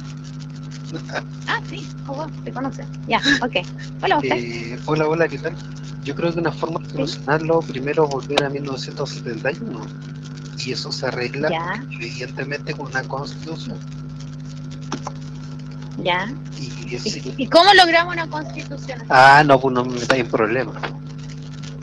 Estoy a favor de la asamblea, así que para mí todo este juego es un chiste. Pero si se puede presentar eh, desde afuera para que ese sea un tema que se toque, igual habría que intentarlo porque este proceso va a seguir igual hasta que no, no nos tomemos la calle de nuevo. Sí, ahora eh, hay una cosa que yo he abogado muchas veces, le he dicho, es que ah, lo mejor que podríamos hacer, aunque suene de loco, es sacar dos o tres esbozos de constituciones. Así como Juana Palote Juan Palote sacó un esposo, dos o tres esposos de constitución, se empieza a difundir y difundir entre la convención, porque eso es lo que ellos van a hacer por el otro lado. O sea, ya tienen varios esposos listos. Bueno, mientras, mientras Yuyu, mientras Yuyunis Navas no se oponga. Da lo mismo esa gente que hable. Pero, pero, pero eh, yo creo que es eso. Ahora, yo no voy a aceptar hacer una constitución porque no, no, me, no me da ni la cabeza ni el tiempo. Eh, pero creo que hay, gente súper capaz en Chile y que no necesita ser este especialista, experto estúpido que salen por todas partes. O sea, mucha más gente más capaz que eso que salen en la tele. Hay mucha más gente más capaz que El problema es que no tienen el acceso y lo que se ha tratado de hacer también es tirar estas ideas también en forma de, cosas que pudieron ser eventuales artículos. El problema es divulgarlos. Ya, pero, pero, pero ahí estamos. Pues. Aquí estamos haciendo esfuerzo con Ariel, si esta cosa no es gratuita, porque nos caemos bien. Yo nunca pensé que se caía. es que muy viva el Ariel, por eso. Pero por eso estamos, estamos sumando fuerza acá, ¿sí o no, Ariel? A, mí me encantó que Oscar Waldo nos trajera a la mente inmediatamente a Milanés con su conocido tema eh, Yo me tomaré las calles nuevamente. de lo que fue mi Santiago en sangre. No, el, eso, es, eso, eh, bueno, pero me, me, encantó la cita que hizo. Oye, respecto a, Sí, sí, por supuesto. Oye, lo, Pero lo importante. más allá de la respuesta, yo creo que es súper importante. Yo creo que hay gente que es muy. Eh, que aquí tiene súper buena idea, porque dice que hay gente súper capaz, no conocida, y da lo mismo el, el nombre. Y al final esta cosa casi, casi tiene que nacer de anonimato, ¿no es cierto? Sí, pero sí importa a Montserrat porque le diste el micrófono a alguien que se llama Oscar Waldo, así que no nos olvidemos de que es una persona que tiene nombre, ¿ya? Pero por otro, pero por otro lado... ¿Dónde estaría Oscar Waldo? No sale, no sé, clásico que no se verá, no está. ¿Sí? Bueno, pero tú, tú, tú, tú, estabas ahí en el control y le... Lo, le, le, ¿Sabe qué bueno. pasa? Ariel, Ariel. Ese es el problema cuando las mujeres toman el control, ¿viste? Por eso es lo que, como que, por eso es que como que nosotros no somos no binarios en, este espacio. ¿eh? Mira, yo no te, yo, yo soy como el abuelo, soy queer ah, y oye y, y, y no me dan la pasada un montón. No, no, no, no, vamos a hacer ningún tipo de chiste al respecto. No, lo que, lo que, no, no, nadie le interesa eso. Oye, lo que, lo que, lo que importa es que eso que tú dices, Montserrat, tiene una respuesta. Em, porque la Michelle Bachelet, la presidenta Michelle Bachelet hoy día, en em, em, ¿cómo se llama el cargo? Alta comisionada de las Naciones Unidas eh, por los derechos humanos. Resulta que ella en su gobierno inició este proceso constituyente que, que no nos olvidemos, que la, mm, la, gran asesora y la gran persona detrás, y que era, más, era tan importante como la Michelle Bachelet en eso, fue Javier Parada. Ese proceso constituyente en donde también apareció, por ejemplo, Jan Bosellur como uno de los facilitadores, o como le llamaban, eh, algo así como las personas que estaban con los plumeros por mientras había una asamblea constituyente. Eh, hablando sobre este ah, ah, disculpa. Eso ese proceso constituyente, donde estaba el famoso constitucionario, se llegó a un, se hicieron unos cabildos más galleteados que la cresta, pero se hicieron, y de esos cabildos, de esos cabildos existen los resultados. Existe una constitución escrita, digamos, por ese proceso constituyente de bacheletista. Y además tú tienes otras recopilaciones que agradezco, a, a ver, voy a citar aquí, acá a arroba gata saba, la, la, la Kiara Sáez, que mm, ella la otra vez lo, lo posteó de el, eh, un estudio que hicieron en la Universidad de Chile de recopilación de lo que eran los cabildos autoconvocados que se produjeron, en, que, que, sesionaron eh, desde octubre del 2019. Por lo tanto, tenemos esas propuestas constitucionales, mm, tenemos esos núcleos duros. Lo que ocurre es que la, estamos todos frente a este, este escenario que mm, eh, entre COVID y, y Gran Cocina, que nos tiene inhibidos para poder poner estas cosas sobre la mesa y decir, oye, ya, ya, tenemos esta constitución escrita. Pero, pero perdóname, pero si estas cosas lo podemos discutir online, pues, ¿no es cierto? En eso estamos. Si en eso estamos, entonces tenemos que, ya, tenemos que empezar a, buscar si alguien que escucha por acá. Porque, a ver, pensemos en grande, ¿ya? Si se recopila todos estos textos, que lata anda a leerlos todos, pero igual, ya eh, hay que hacerlo, me imagino. Ya, eh, Le puedes pedir a Charter que lo imprima. Sí, claro. Hoy hablando de esto, escucharon a la diputada Santibáñez que me cae súper bien ella. porque hoy día en la sala él, empezó a gritar porque decía que onda que la Santibáñez lo estaba insultando, ¿no es cierto? Y ella dijo, no, no, sí, onda, fíjate bien, anda, córtate el pelo porque fue el chile el que te insultó. Una cosa así. Yo ahí el chalte con como me carga el chalte. Bueno, en fin, ¿podemos otra vez? Sí, eh, la cosa de la, recopilación de todos eh, todos estos esbozos, ideas que hay de constituciones ya hechas, ¿no es cierto? Sí, tendríamos que ponerlo en una página web que esté todo ahí, ¿no es cierto? Eh, es que están, están, hay, hay, que, hay que buscarlo. Eh, también existieron algunos esfuerzos eh, que, que, realizaron algunas personas en Plaza Dignidad y que trataron de escribir también una, una constitución en ese momento. La verdad es que tenemos eso, esas pautas. Eh, y por el otro lado, nosotros también sabemos cuáles son los derechos que son irrenunciables, como por ejemplo el que mencionamos de la nacionalización del cobre. Pero vas a ver qué pasa cuando empieza a sesionar esta asamblea, que además va a empezar a sesionar con una derecha sobre representada. Pero hoy día dijimos que íbamos a hablar del cobre. Em, así que no nos vamos a meter en ese tema. Porque yo ya aposté que va a ser dos tercios para la derecha. No, no, no, no, no, no, no sé si dos tercios, pero sí. No, no, no, no, no, no. yo ya aposté esta cuestión, nosotros conversamos sobre esto, ¿te acuerdas? Un poquito cenito. Eh, Sí, lo que pasa es que como nombraste a Diego Schalper, hay una parte de mi cerebro que se apagó completamente. Igual que Oscar, por ejemplo, habló de T-Time y yo vi inmediatamente unas balizas que se reflejaban por la ventana. Son cosas que uno no tiene que decir en radio, si todo el mundo lo sabe. Uno no Palmenia Pizarro, por ejemplo. Todos saben qué pasa si uno dice Palmenia Pizarro. Bueno, eh, oye, ¿no, tiene otro eh, contertulio más simpático que Oscar Waldo disponible ahí? ya, pero eh, a ver, ¿quién, ¿alguien más quiere hablar? Estamos, estamos siendo súper democráticos en esta mesa plana. ¿Aló? ¿Alguien que quiera comentar sobre esto? Atrévanse. ¿Alguien? No, parece que nadie. Qué raro. Me mandan mensajes, pero, pero nadie se atreve. Tienen que pedir el micrófono.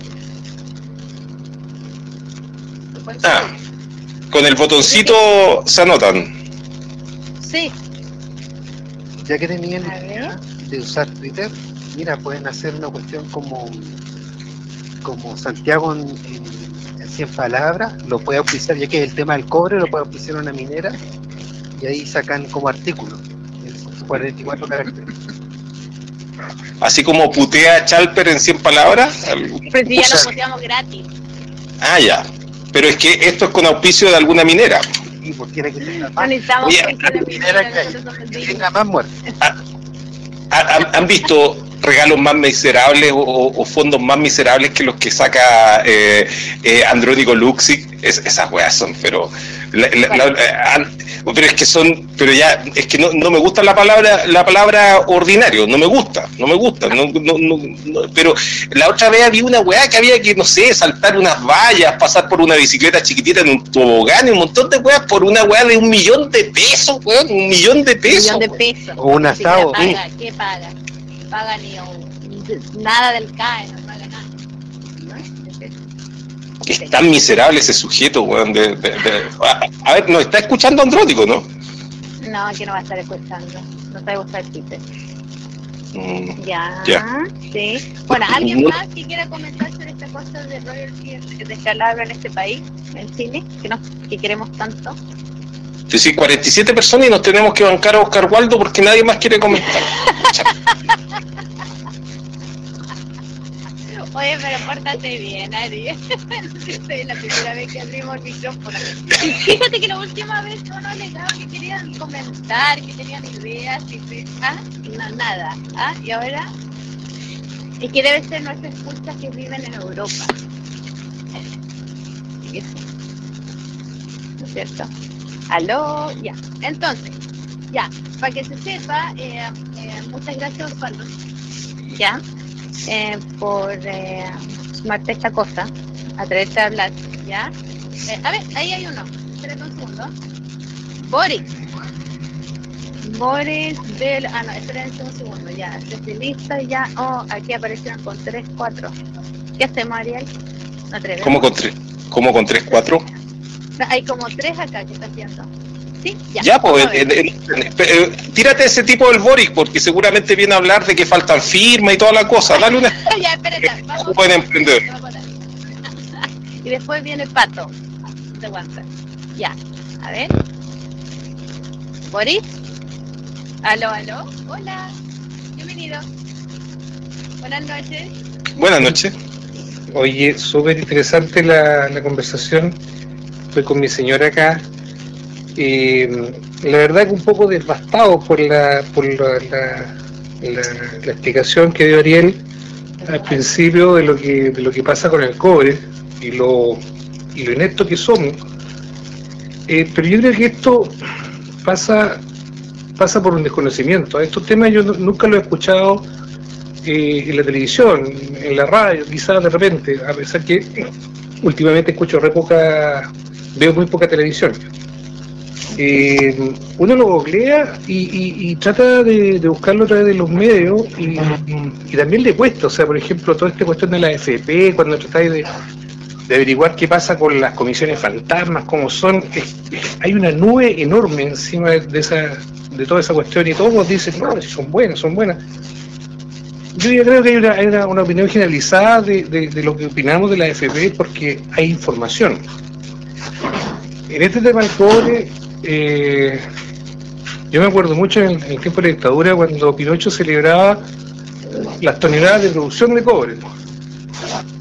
Y, mi mamá me decía, oye, ¿en qué minuto nos van a venir a dejar a la puerta una, una tajada de esas ventas que, anunciaba Pinocho que aumentaba la producción de cobre, aumentaba la producción de cobre? O sea, nunca fue. Nunca fue.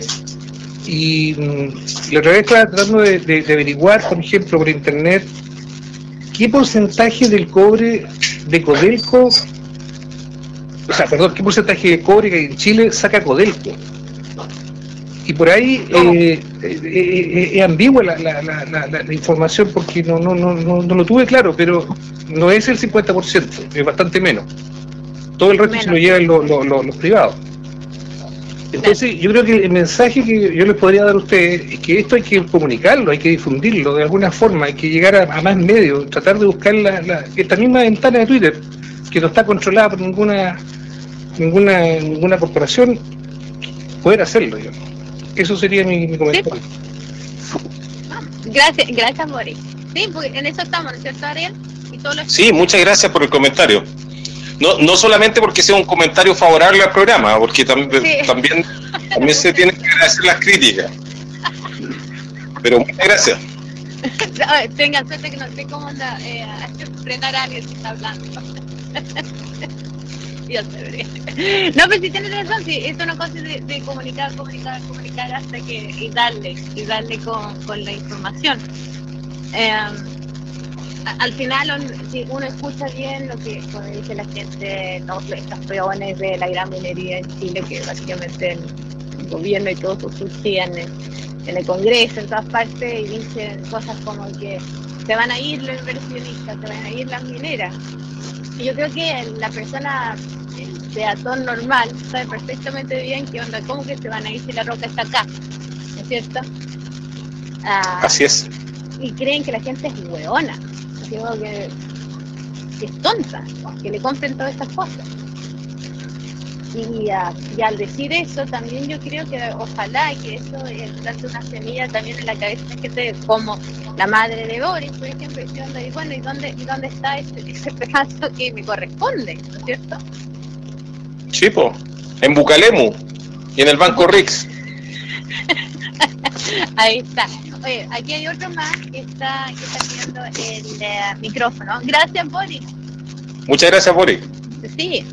A ver, eh, voy a probar. Ya, ya. Entonces ahora tenemos a Pato, Peri 06. ¿Aló? Patricio, Pato. Puedes hablar si quieres. Tienes que um, habilitar el micrófono. Hola, buenas noches. Hola, hola. Buenas noches. Buenas noches, Ariel, eh, Montserrat. Eh, mi consulta era tu punto de vista sobre la pequeña minería. Oh. Eso era. y lo que pasa es que, bueno, para el contexto, tú hablaste de que prácticamente eh, la minería eh, va a causar un daño muy grande a nuestro planeta, por decirlo así.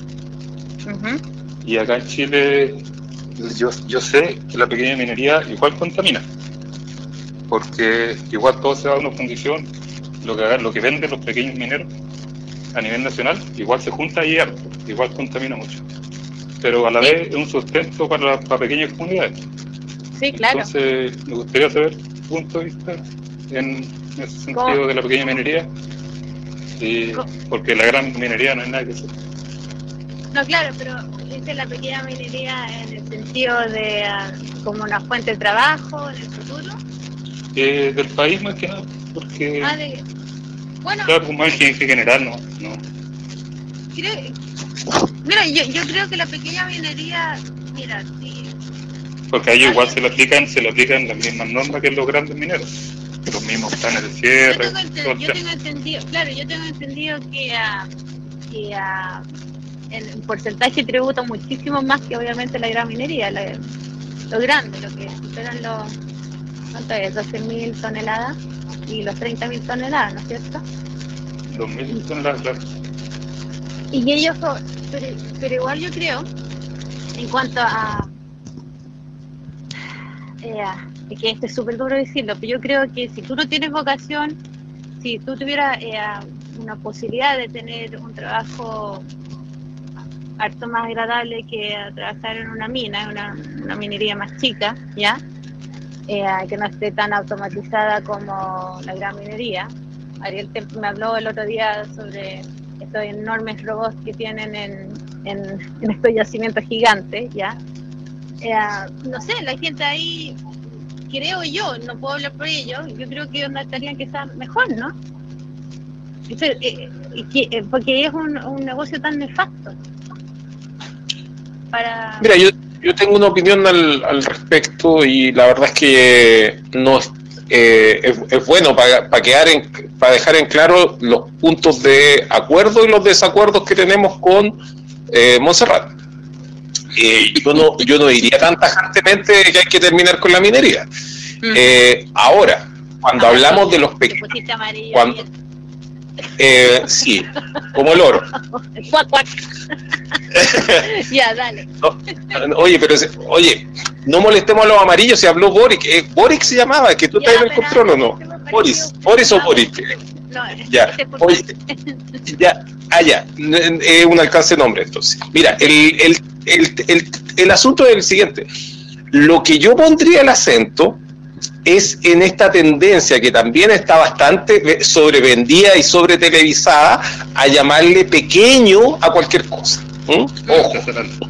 ¿Ya? Artesanal. Eh, claro, yo sé que eh, eh, nuestro compañero está hablando de la, del, del pirquinero, del, del, tipo que está, mm, que el pequeño minero, el que lleva el, resultado de él al, al, al, al, se me fue la, la palabra, eh, eh, bien, eh, ya, se me fue ese poema de Gabriela Mistral, no importa, es por, porque nombraron a Chalper. No nombran a Chalper en los próximos programas, hay neuronas que, que sufren.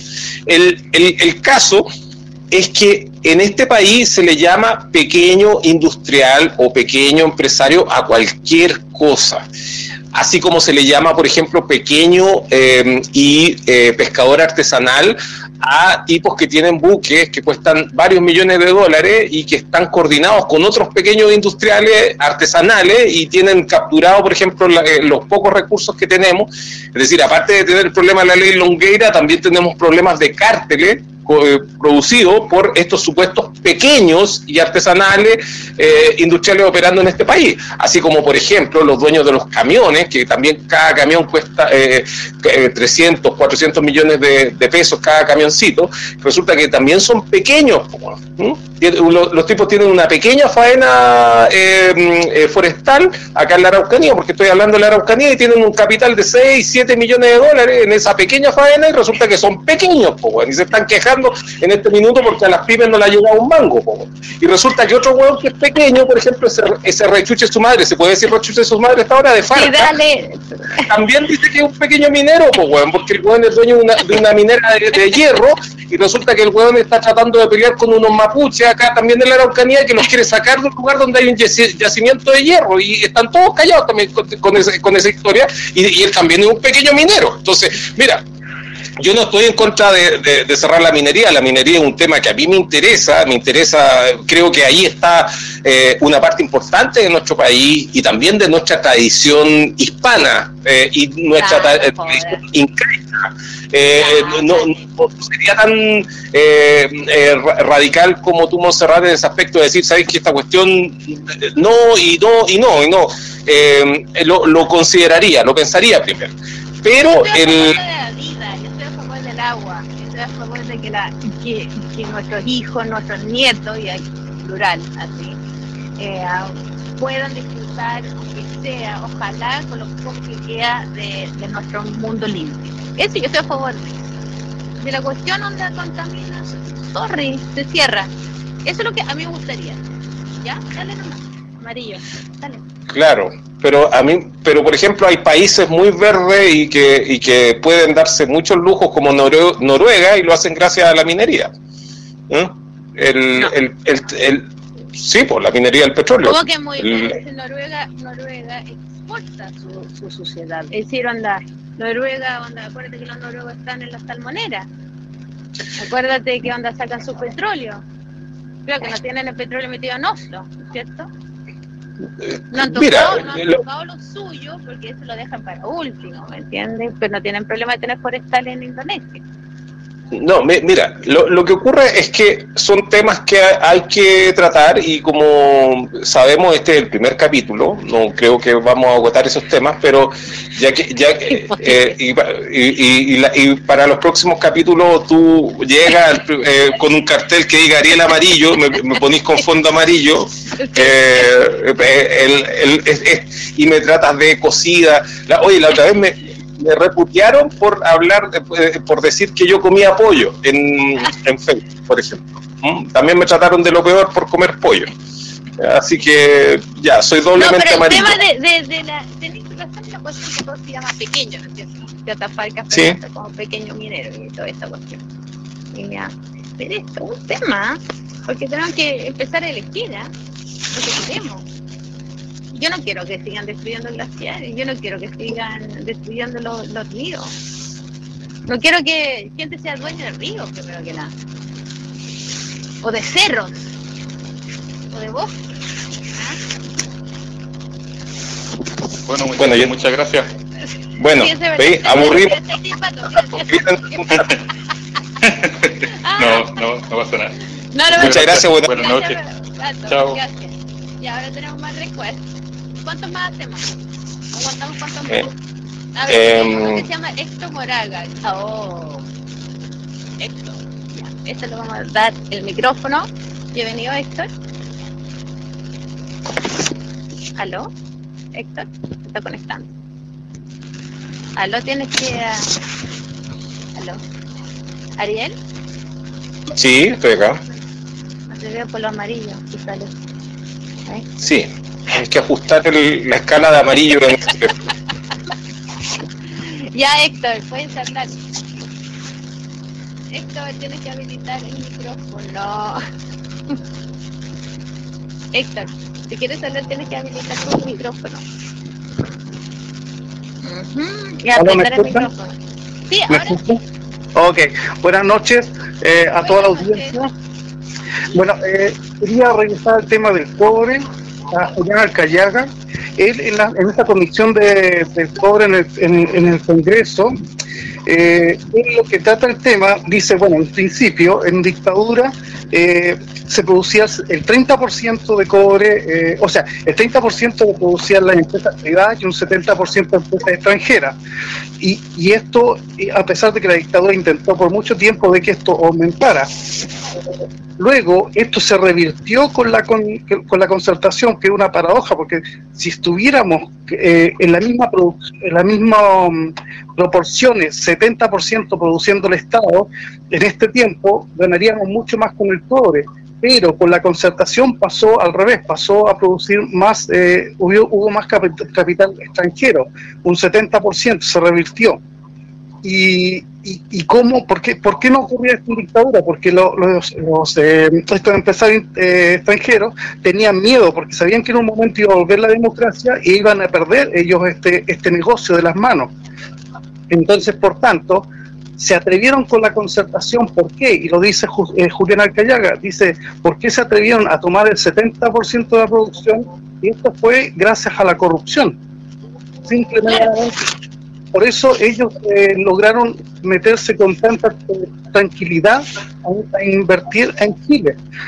Ahora, eh, también lo que él dice es que eh, el, el bueno, hay, todo se puede, todo es cosa de tener voluntad política. De hecho, Trump nos demostró que si un país soberano dice que un TLC no se va a estudiar y se para, se para y el caso del TLC que estaban a punto de firmar, que va a ser, de hecho quería seguir, eh, eh, intentar eh, seguir mm, promoverlo, que Chile lo, lo aceptara, ¿no?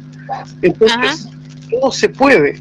Eh, entonces, el gran proyecto de Chile con respecto al cobre, con respecto al litio, que yo ya explicaba que, el litio simplemente es una salmuera, la salmuera se pone en una piscina, la piscina se deja secar y sale el polvo, y ese, polvo que queda es el litio.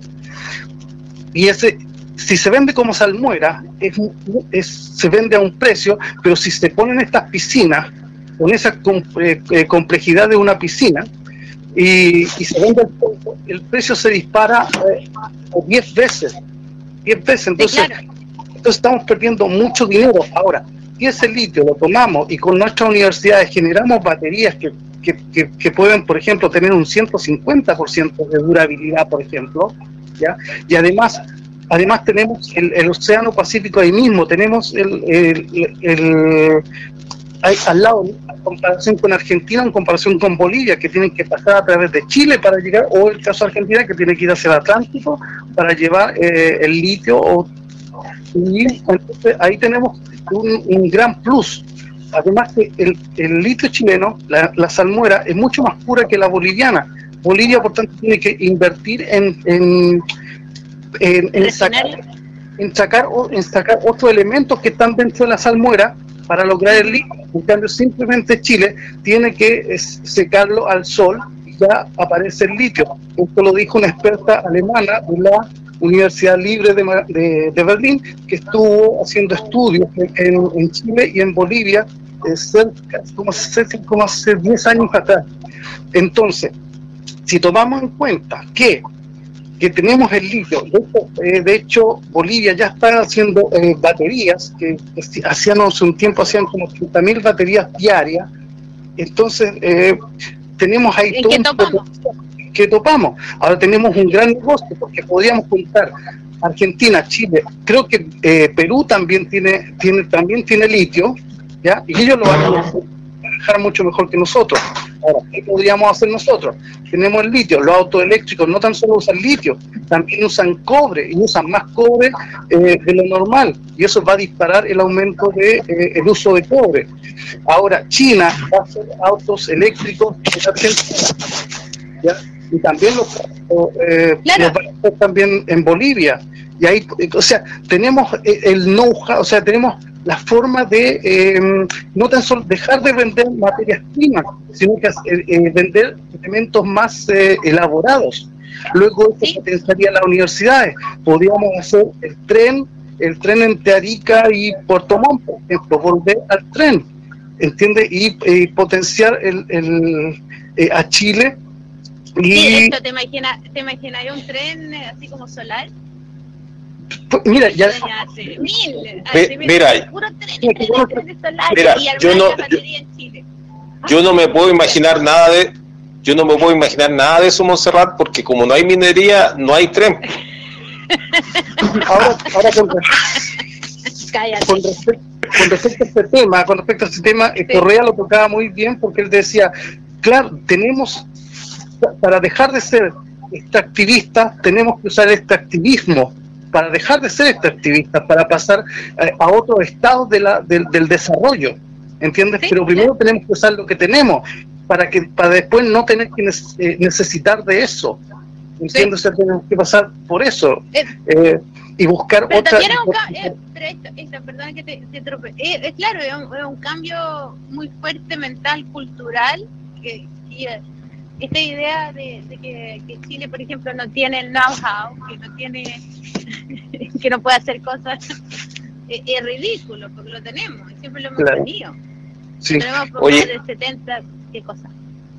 Deja darle una, una, extenderle un abrazo y un saludo a Héctor Moraga, el famoso troll, nuestro gran amigo, eh, estallidista y con vista, y, y que una persona también apasionada por el tema del cobre. Eh, respecto al know-how que está hablando Montserrat, es, voy a seguir con el ejemplo del huevón que entra a tu refrigerador, se hace el sándwich y se toma la cerveza. El huevón te va a decir, sí, pero yo pero yo sé hacer el sándwich y yo sé abrir la cerveza, ¿Mm? La verdad es que el, el, en un mercado abierto es muy fácil conseguir a alguien que tenga la receta para los sándwiches y uno puede buscar en tutoriales en YouTube para ver cómo se abre la cerveza. Uno no necesita tener ese supuesto know-how para poder explotar un recurso cuando tú eres el dueño del recurso. Exacto. Ya. Déjame desarrollar el tema de la energía que estaba diciendo. Por ejemplo, nosotros podemos hacer baterías y baterías, por ejemplo, los satélites que están lanzando ahora eh, Elon Musk, él necesita eh, como 30.000 o 60.000 satélites en el espacio para hacer su, su red eh, de la SpaceX. Cada, cada uno de esos satélites necesita baterías y un montón de otros elementos. Ahora, nosotros también podemos llenar esas, esas baterías de energía y tenemos energía solar en el desierto, tenemos la energía de las mareas y también tenemos por la cordillera, desde Arica hasta Puerto Montt, tenemos energía geotérmica, tenemos el, los geysers que pueden producir energía eh, renovable ¿entiendes? Y la energía renovable de los geysers, la geotermia, es algo geotérmica, es algo tan simple como dos tubos, un tubo por donde sale el, vapor, da vuelta un dínamo y genera la energía y después por el otro tubo regresa el agua, el, vapor de nuevo al geyser y se va retroalimentando. Oye, respecto al, al, Elon Musk que tú lo estás citando, Héctor, yo lo que yo, yo sé que él van a decir, él va ese golpista, eh, lo, lo pillaron con las manos en la masa en el golpe contra Evo Morales eh, yo, no, yo sé que el tipo va a conseguir cobre, litio y todo lo que necesita él para hacer su, eh, su satélite. Yo lo que no sé es si existe suficiente vaselina en el planeta para que se los tenga que meter, eh, pero ese es otro asunto y lo podríamos conversar en otra emisión. Porque ahí yo tengo ese proyecto... teoría con Elon Musk, Elon Musk y el, el, el golpe de Estado en, en Bolivia yo creo que como, como los alemanes están metidos en, en, Bolivia, porque tienen proyectos con el gobierno, con Evo Morales, y, y además hay una red de satélites también que quieren hacer, eh, Europa también tiene su proyecto de, Internet eh, desde el espacio, yo creo que ellos forzaron también eh, al retorno de la democracia en, en Bolivia, y ahí hubo una pugna entre Europa y Estados Unidos para que retornara, le quitaron el peso a, eh, a la y, y, yo creo que eh, hay también una pugna eso, pero también por el de las nuevas tecnologías por el, por el nuevo desarrollo de la de, de, Internet y todo lo que el uso del litio. Ahora, con respecto también, quiero decir, con respecto al, al, porcentaje del royalty, estaba viendo esta eh, economista del Frente Amplio ella decía que el, que el impuesto era de un 3%, 3, y tanto por ciento, eh, que en general en el mundo se cobra un 4,9% y que el Frente Amplio estaba eh, ellos eh, un 5%, o sea, está como, como para poner como más o menos más o menos por dónde va el nivel del, eh, del impuesto que se está eh, proponiendo en estos momentos, porque todavía no, no es ley, ¿no? Pero por ahí va. Ahora, con esto... Tengo, entendido, eh, disculpa, tengo entendido que Australia, que es un país tan minero como el nuestro, de hecho la minera BHP es, eh, es, de Australia, australiana, ellos cobran un 15% de royalty. Ya. Sí, hay que, Estar hablando de 10 puntos en royalty ya está ahí, está, está ahí, digamos, siendo extremadamente generoso. Sin embargo, los tipos acá mm, eh, de, de, tirio a troyanos te falsifican la información cuando se trata de, esto, porque aquí, aquí sí que hay plata. Sí. hay que, sí, no es fácil porque hay que estudiar el tema, porque, claro, los expertos son los que saben, porque si es la producción, si es la empresa aquí, si es la ganancia, la venta, sí, es un tema bastante complicado, pero Julián Alcayaga tuiteó con respecto a, cómo las empresas mineras estaban eh, tomando esto de que se iban a tener que ir, y dijo, bueno, con este, con este royalty ganamos que las empresas se vayan, bueno, vamos a ganar mucho más. O sea, eso. Bueno, con esto me despido y los dejo y que sigan con el programa. Chao, nos vemos. Oye, muchas gracias. Eh, Héctor hizo un, ya, ya se hizo un propio programa dentro de nuestro programa. se anuncia, se despide, nos, cambió la pauta, nos metió Bolivia, el litio. Oye, gracias, grande para vosotros. Te tomó el programa. Se tomó el programa. Me gustó, me gustó todas las ideas. Debiéramos hacer programas solamente así como ideas locas, no tan locas, ¿me entiendes? Pero ideas sobre cómo cómo solucionarlo todo en cuanto a la idea de ingeniería. Así como. Sí, ideas locas sin minería. trenes solares, todo, y que seamos todos dueños de todo. Clínica de baterías sin minería. ¿Algo así? sí, exacto, algo así. Ya, amarillo. Ya, ¿sabes qué? Eh, se está haciendo como tarde y se está acabando la batería acá, pero eh, se tiene que aceptemos otro más, otra persona más que está esperando ya, pues, línea. Uno más que estaba en la línea, es, es, por orden de llegada, chicos y chicas, ya. Hay uno, acá hay alguien que se llama Loreta Nace Contragolpe, ¿ya? Les vamos a dar el micrófono. Que entrete esta cosa, Ariel. No puede ser toda esta gente que eh, nos está escuchando. Tiene ideas y opiniones. Me gusta. ¿Aló? ¿Aló, aló? ¿Sí? ¿Me escuchan? ¿Loreta? No. ¿Sí? Hola. Hola. Sí, Hola. Loreta. Hola. Hola, ¿cómo estáis? Es un viejo chiste del Monty Python. Hola, soy Lee, Lee Chong. Ah, Lee Chong. Hola, Lee Chong. Ah, ya. creo que me conocen Los famosos ambos de esta por... un Twitter fake. sí. Eh, hubo que irse a modo incógnito hace un par de años por un incidente. Ah, ya. Pero bueno, yo venía a medarles el asado a ambos. Ah, ya, bonito. Mm. Porque, por un lado, Monse quiere cerrar toda la to, toda la minería por contaminante. Por otro lado, Ariel quiere que vivamos esta fiesta del, del, de, de, del auge minero. Pero ninguno de los dos contaba con la Inquisición española. ¿Con la qué? ¿Y cuál es la Inquisición? Con la Inquisición española. ¿Por qué? Eh,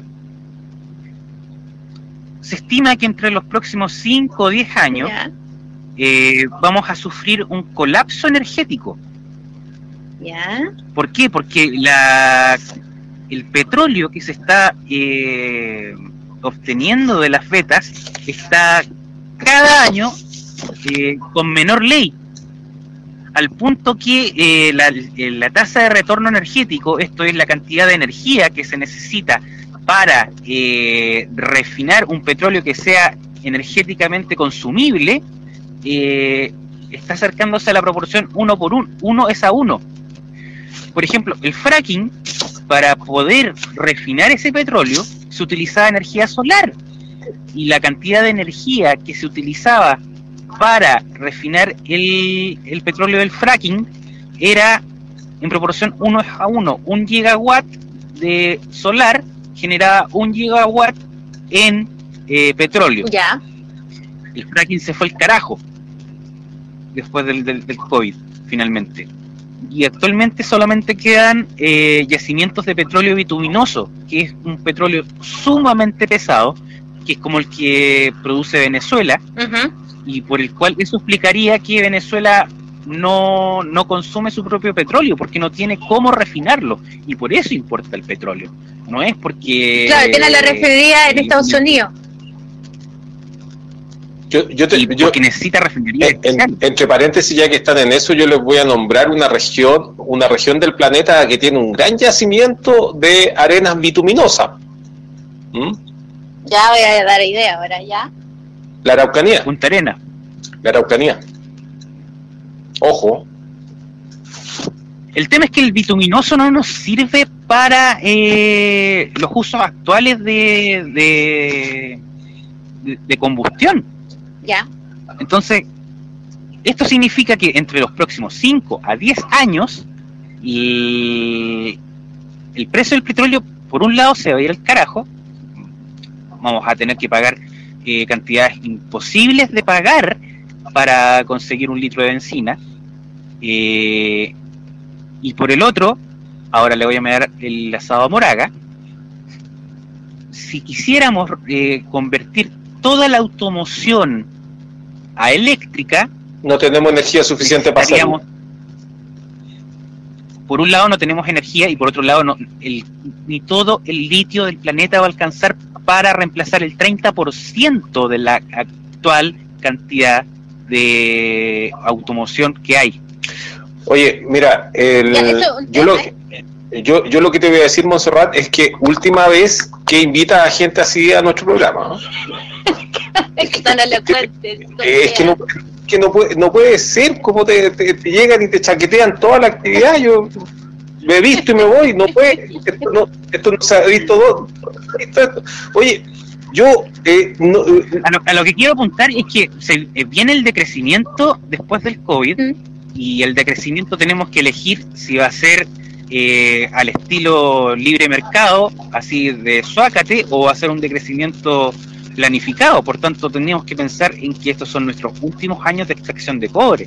Oye, pero es que Montserrat, fíjate el nivel de los invitados, la gente que tú estás invitando a esta sala, dice que nos está mirando y dice a lo que yo quiero apuntar, ¿cómo? ¿Cómo? Esto es inaceptable. Es buen punto, es buen punto eso. Sí, sí, tiene razón. Apuntar a la a corto plazo. Eh, sí, hay que tomar muy El tema es que tenemos los plazos encima. Sí. Mm. Estamos hablando de 5 a 10 años. No, es que yo estoy pensando cómo me afectaría a mí personalmente, obviamente. Así con la, mm. Yo estoy, yo estoy pensando en las pobres mineras que eh, tienen invariabilidad tributaria hasta el 2032 y también en Elon Musk y, y si hay vaselina suficiente para que pueda meterse todos esos satélites, todos sabemos por dónde. Eh, bueno, la, el, el, bueno, pero eh, Lichon, qué bueno que nos aterrice a la realidad porque este programa se va a preocupar de hablar de temas reales. Eh, lo, vamos a dejar ahí anotado y vamos a hacer un programa especial sobre el colapso que no es solamente energético, como tú bien mencionas, y también podríamos dedicar un tema al litio, que no, no tiene que ver solamente con la depresión que existe en este país, sino que también tiene que ver con que yo veo una quimera en el tema del litio eh, porque el cobre sigue siendo más relevante que el litio bajo cualquier circunstancia. Eh, eh, aunque Lee nos dice no vamos a tener petróleo para sacar cobre y no vamos, a, no, no vamos a poder hacerla. Pero vamos a anotar ahí y yo por suerte estaba con antiparras por mientras nos orinaste y vamos a a, dejar, vamos, a tomar en, cuenta tus acotaciones, estimado eh, amigo Lichón. Sí. ¿Quieren cifras más deprimentes? Ya, dale nomás.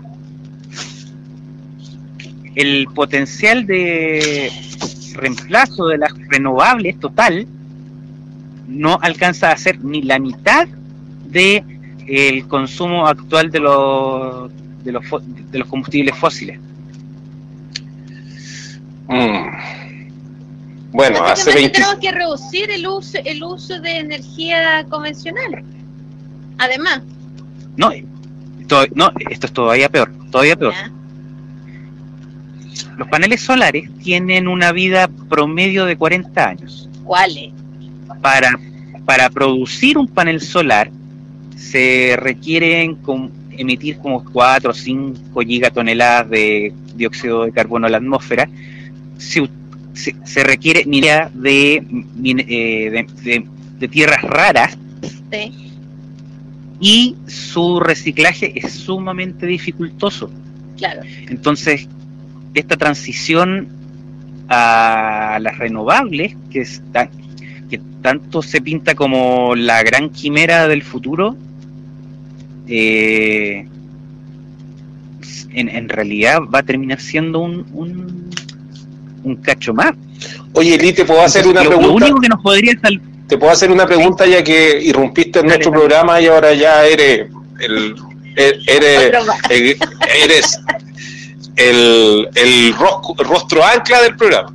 Oye, eh, Lee, em, ¿tú, ¿tú crees que esta transición de la que, cual nosotros, eh, al cual tú te estás eh, refiriendo, esa transición es un fraude? ¿Eso es lo que nos quieres decir? Sí. Otra transición, es decir, siempre que siempre que digamos transición vamos a estar hablando de un fraude, de, eso nos están diciendo. Creo que, que, hablan de una transición y como un futuro glorioso con las renovables, no, es así, ¿no es cierto? Claramente. Es que hay... Porque en 30, pero además en 30 años más no vamos a tener el mundo que tenemos ahora y ya lo sabemos, ¿no es cierto? Mm, por, por, bien o por mal. Eh, ¿Por qué? Porque lo único que nos podría salvar en este minuto es que finalmente la fusión fría funcione. La fusión fría vendría a salvar todo, todo, todo el andamiaje. Pero el problema es que hace 50 años que estamos a 50 años de la fusión, de la fusión fría. Sí, sí, me acuerdo que, una vez casi matan a Keanu Reeves porque él sabía lo de la fusión fría y después de una hora y 45 minutos de película, él salvó esa weá, pero pero resulta que todavía no tenemos fusión fría. Pucha, pero... que vi película, Ariel. ya, pero la, la, cuestión es que entonces estamos como en una situación bastante... Pues, claro, está, está, claro que necesitamos hacer todo un programa sobre esto, con datos, con todo, para que todo el mundo se deprima. Y también para que lleguemos con y ideas. El otro, y el otro Monserrat, ¿te parece que tengamos un espacio seguro con Lichón que se llame Subiendo el Ánimo? Y le, y, le hacemos la cortina con un tema de los tres o de los búnkeres. Ahí eh, lo, lo, tirar a, elegir. Puede, ser hay olor a gas o puede ser eh, una de los búnkeres. No, pero ¿qué otra cosa, Lee? ¿Qué quieres decir antes que te interrumpieran? Eh, no, y el otro cacho es la captura del dióxido de carbono y el metano. Sí, yo vi, vi, vi, vi un, reportaje hoy día sobre eso. Que, y, el tema es que con, con, el deshielo de los polos, que son los mayores reservorios de metano del, del planeta, eh, todo, lo, todo el esfuerzo que se pudo haber hecho por parte de los humanos para reducir de sus emisiones eh, está terminando por anularse.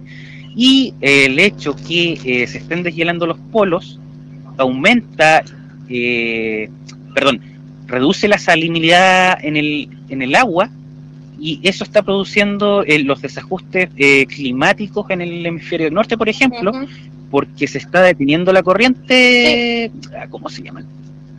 Bueno, y, y también pero, va a ocurrir con, tú sabes hay propuestas serias en este minuto que se están barajando, que, que nuestro presidente y especialmente nuestro canciller Andrés Alamán eh, está, está tratando de resolver en los detalles de que nos salgamos de la corriente de Humboldt y que nos salgamos de la plaga de Nazca. Así que, digamos, tenemos opciones.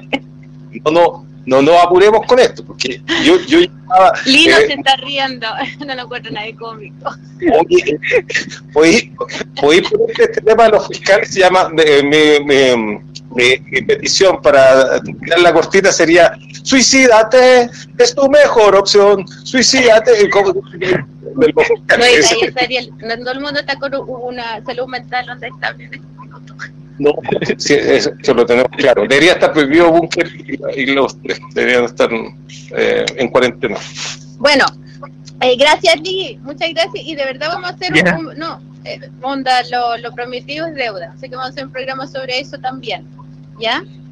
Porque yo creo que tiene muchos datos que, que, hay que compartir por más tiempo y conversarlo nítidamente y seriamente. Muchas gracias por tus datos llenos de optimismo. nos quedamos, nos quedamos eh, rebosantes de felicidad. Gracias por tu columna optimista. Esto ha sido la columna de Lichon. perdón por tanto. No, está bien. Tanta realidad. todo conocimiento es bueno, pues. Estamos agregando acá. Son, yo no tenía idea que era 5 o 10 años tampoco. Así que gracias, Lee. Oye, ¿y, qué va a hacer del proceso constituyente, Monserrat? Si, si vamos a tener, avisémosle a la gente de la convención constituyente que no vamos a tener ni país en cinco años. No, pues sí, es verdad, si yo lo mira, piénsalo, piénsalo.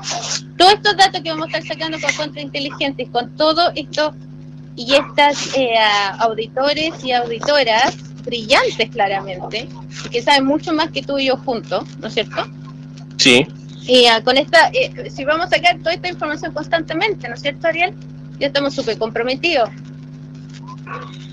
Sí, pues que eh, yo te advertí de que este era el mejor público, tú no me creíste, tú no me creíste que, tú creíste que era una broma. No, dije que el público tuyo es raro. A ver, este es el público tuyo, estamos saliendo de curvas políticas de este video. bueno, de hecho, vamos a necesitar una, una constitución que Oye, pare al todavía está el, si lo habíamos despedido, ¿qué pasa con el, con el de los controles por la flauta? Perdón, perdón, adiós, adiós, adiós. no, Lichón, tenéis pega, voy a tener que hacer hartas tareas, está claro. Para que venga con andar no sé cuántos papers, pero de papers de verdad, no como eso de Shalpers. Oiga, hoy llevamos dos horas, ha sido un, un agrado as usual, ¿no es cierto, Ariel?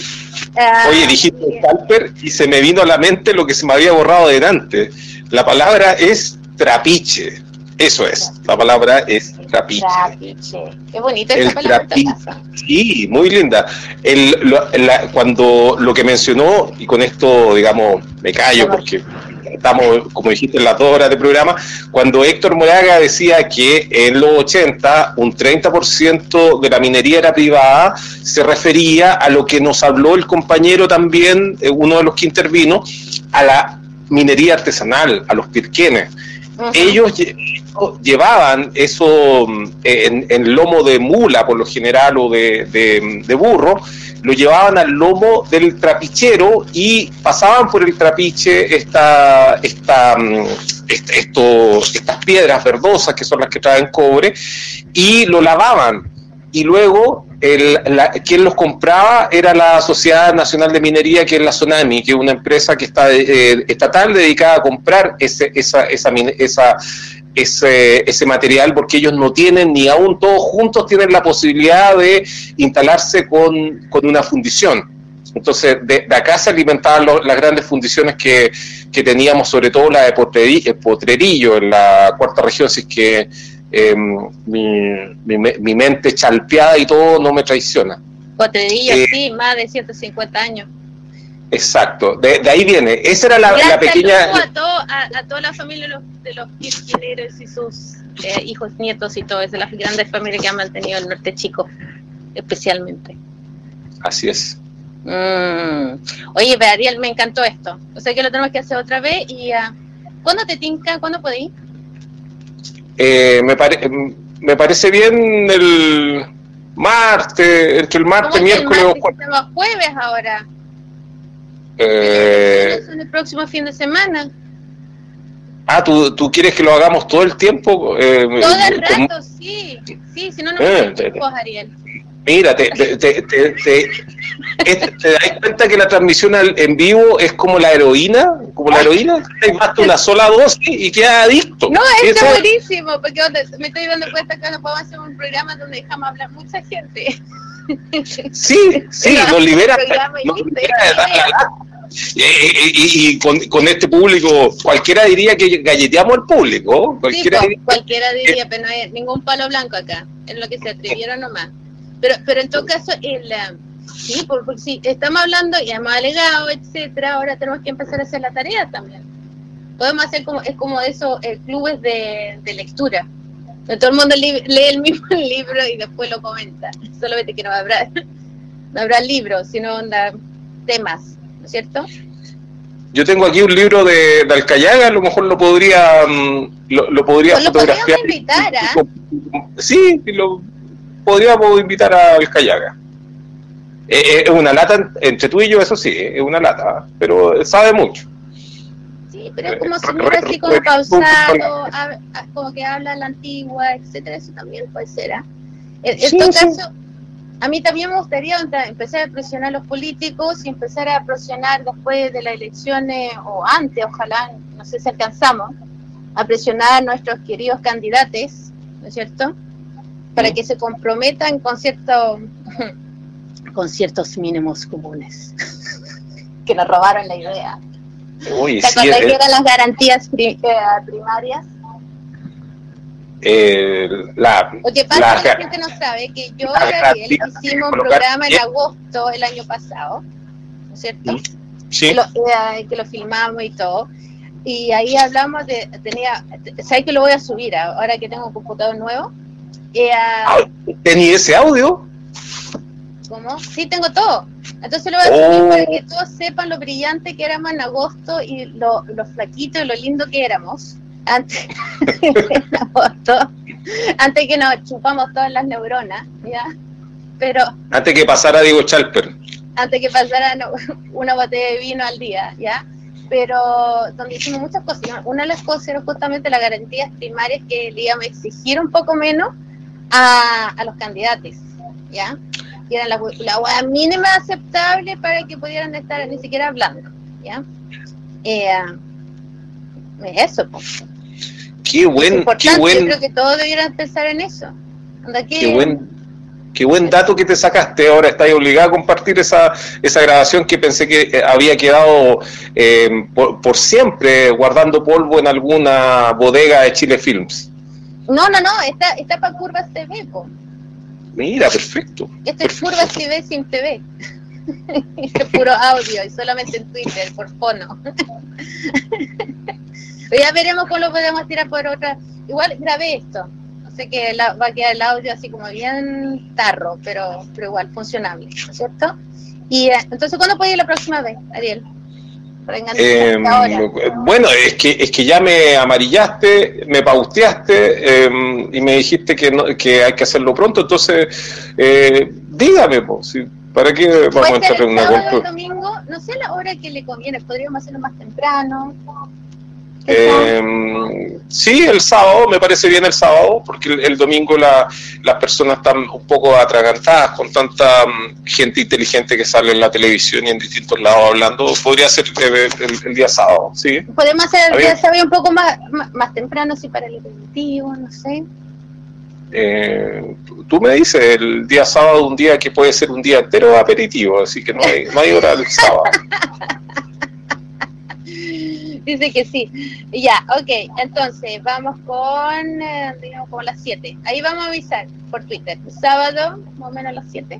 ¿Sí? Ya, ok. eso me gusta. Ya, excelente. Entonces, eh, bueno, muchas gracias a todos por escucharnos y escuchar a nuestros eh, auditores no galleteados. Ha sido un gusto participar en esta emisión, el primer capítulo de Contrainteligente y también el primer capítulo de em, Subiendo el ánimo con Lichón y actualidad sobre eh, el litio por Héctor Moraga. Un excelente programa conjunto. También habló Pato, Pato habló también así como de su experiencia. Sí, Pato y Boris. Pato fue, fue, bien honrado, él no se tomó el micrófono por harto rato. ah, y Oscar Waldo también, que participó en esta emisión. Sí, y aquí tenemos, ¿qué, pasa? Parece que Héctor quiere decir algo, pero es que lo que pasa, Héctor, es que se me está acabando la batería. Entonces, ¿qué pasó acá? Ya, ¿qué pasa? Ya, Héctor, ¿qué pasa? Porque me está, me está mandando mucho, mucho recado, así como un poco desesperado. ¿Qué será? ¿Aló, me escuchan? ¿Me escuchan? Sí.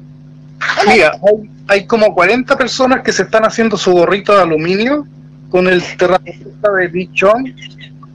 Mira, el, el, el, betón ese que dijo, ese, petróleo, sí, es cierto. En Venezuela, llegó Chávez, le decían a los venezolanos que vendían ese mal petróleo, que era ese petróleo, y por eso les, les dejaban tan poca plata en Venezuela pero después, imagínense, que digamos ahora que, que, Venezuela tiene mal petróleo. Las, reservas de Venezuela están certificadas en, por una empresa en Nueva York. ¿ya? El que le quedan cinco años de petróleo es a Colombia. Venezuela tiene por 100 años va a tener petróleo. Así por mucho tiempo. Por favor, para que duerma tranquila toda esa gente y es y deje el gorrito de aluminio de lado y duerman tranquilo, ¿ok? Buenas noches. Buenas noches, Héctor, gracias. Buenas noches, gracias por salvarme la noche. Yo, yo iba a tener pesadilla de que nadaba en bitumen. Oye, y, y, más encima menciona la palabra que no habíamos mencionado en todo esto, que tenemos que decir algo por lo menos. Colombia, eh, el, el, sábado sin falta tenemos que hablar sobre Colombia. Sí, que no, no, amigos en Colombia también podemos invitarlo.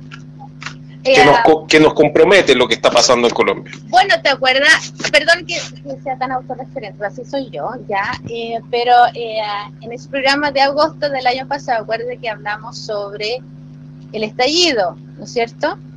Sí. Y, y que yo te dije que yo presentía que lo que estaba pasando en Chile era como una preparación para un país más grande. Así es. Así es. Y eso es lo que está pasando en Colombia. Lo que venía. Y yo creo que va a venir en otros países también.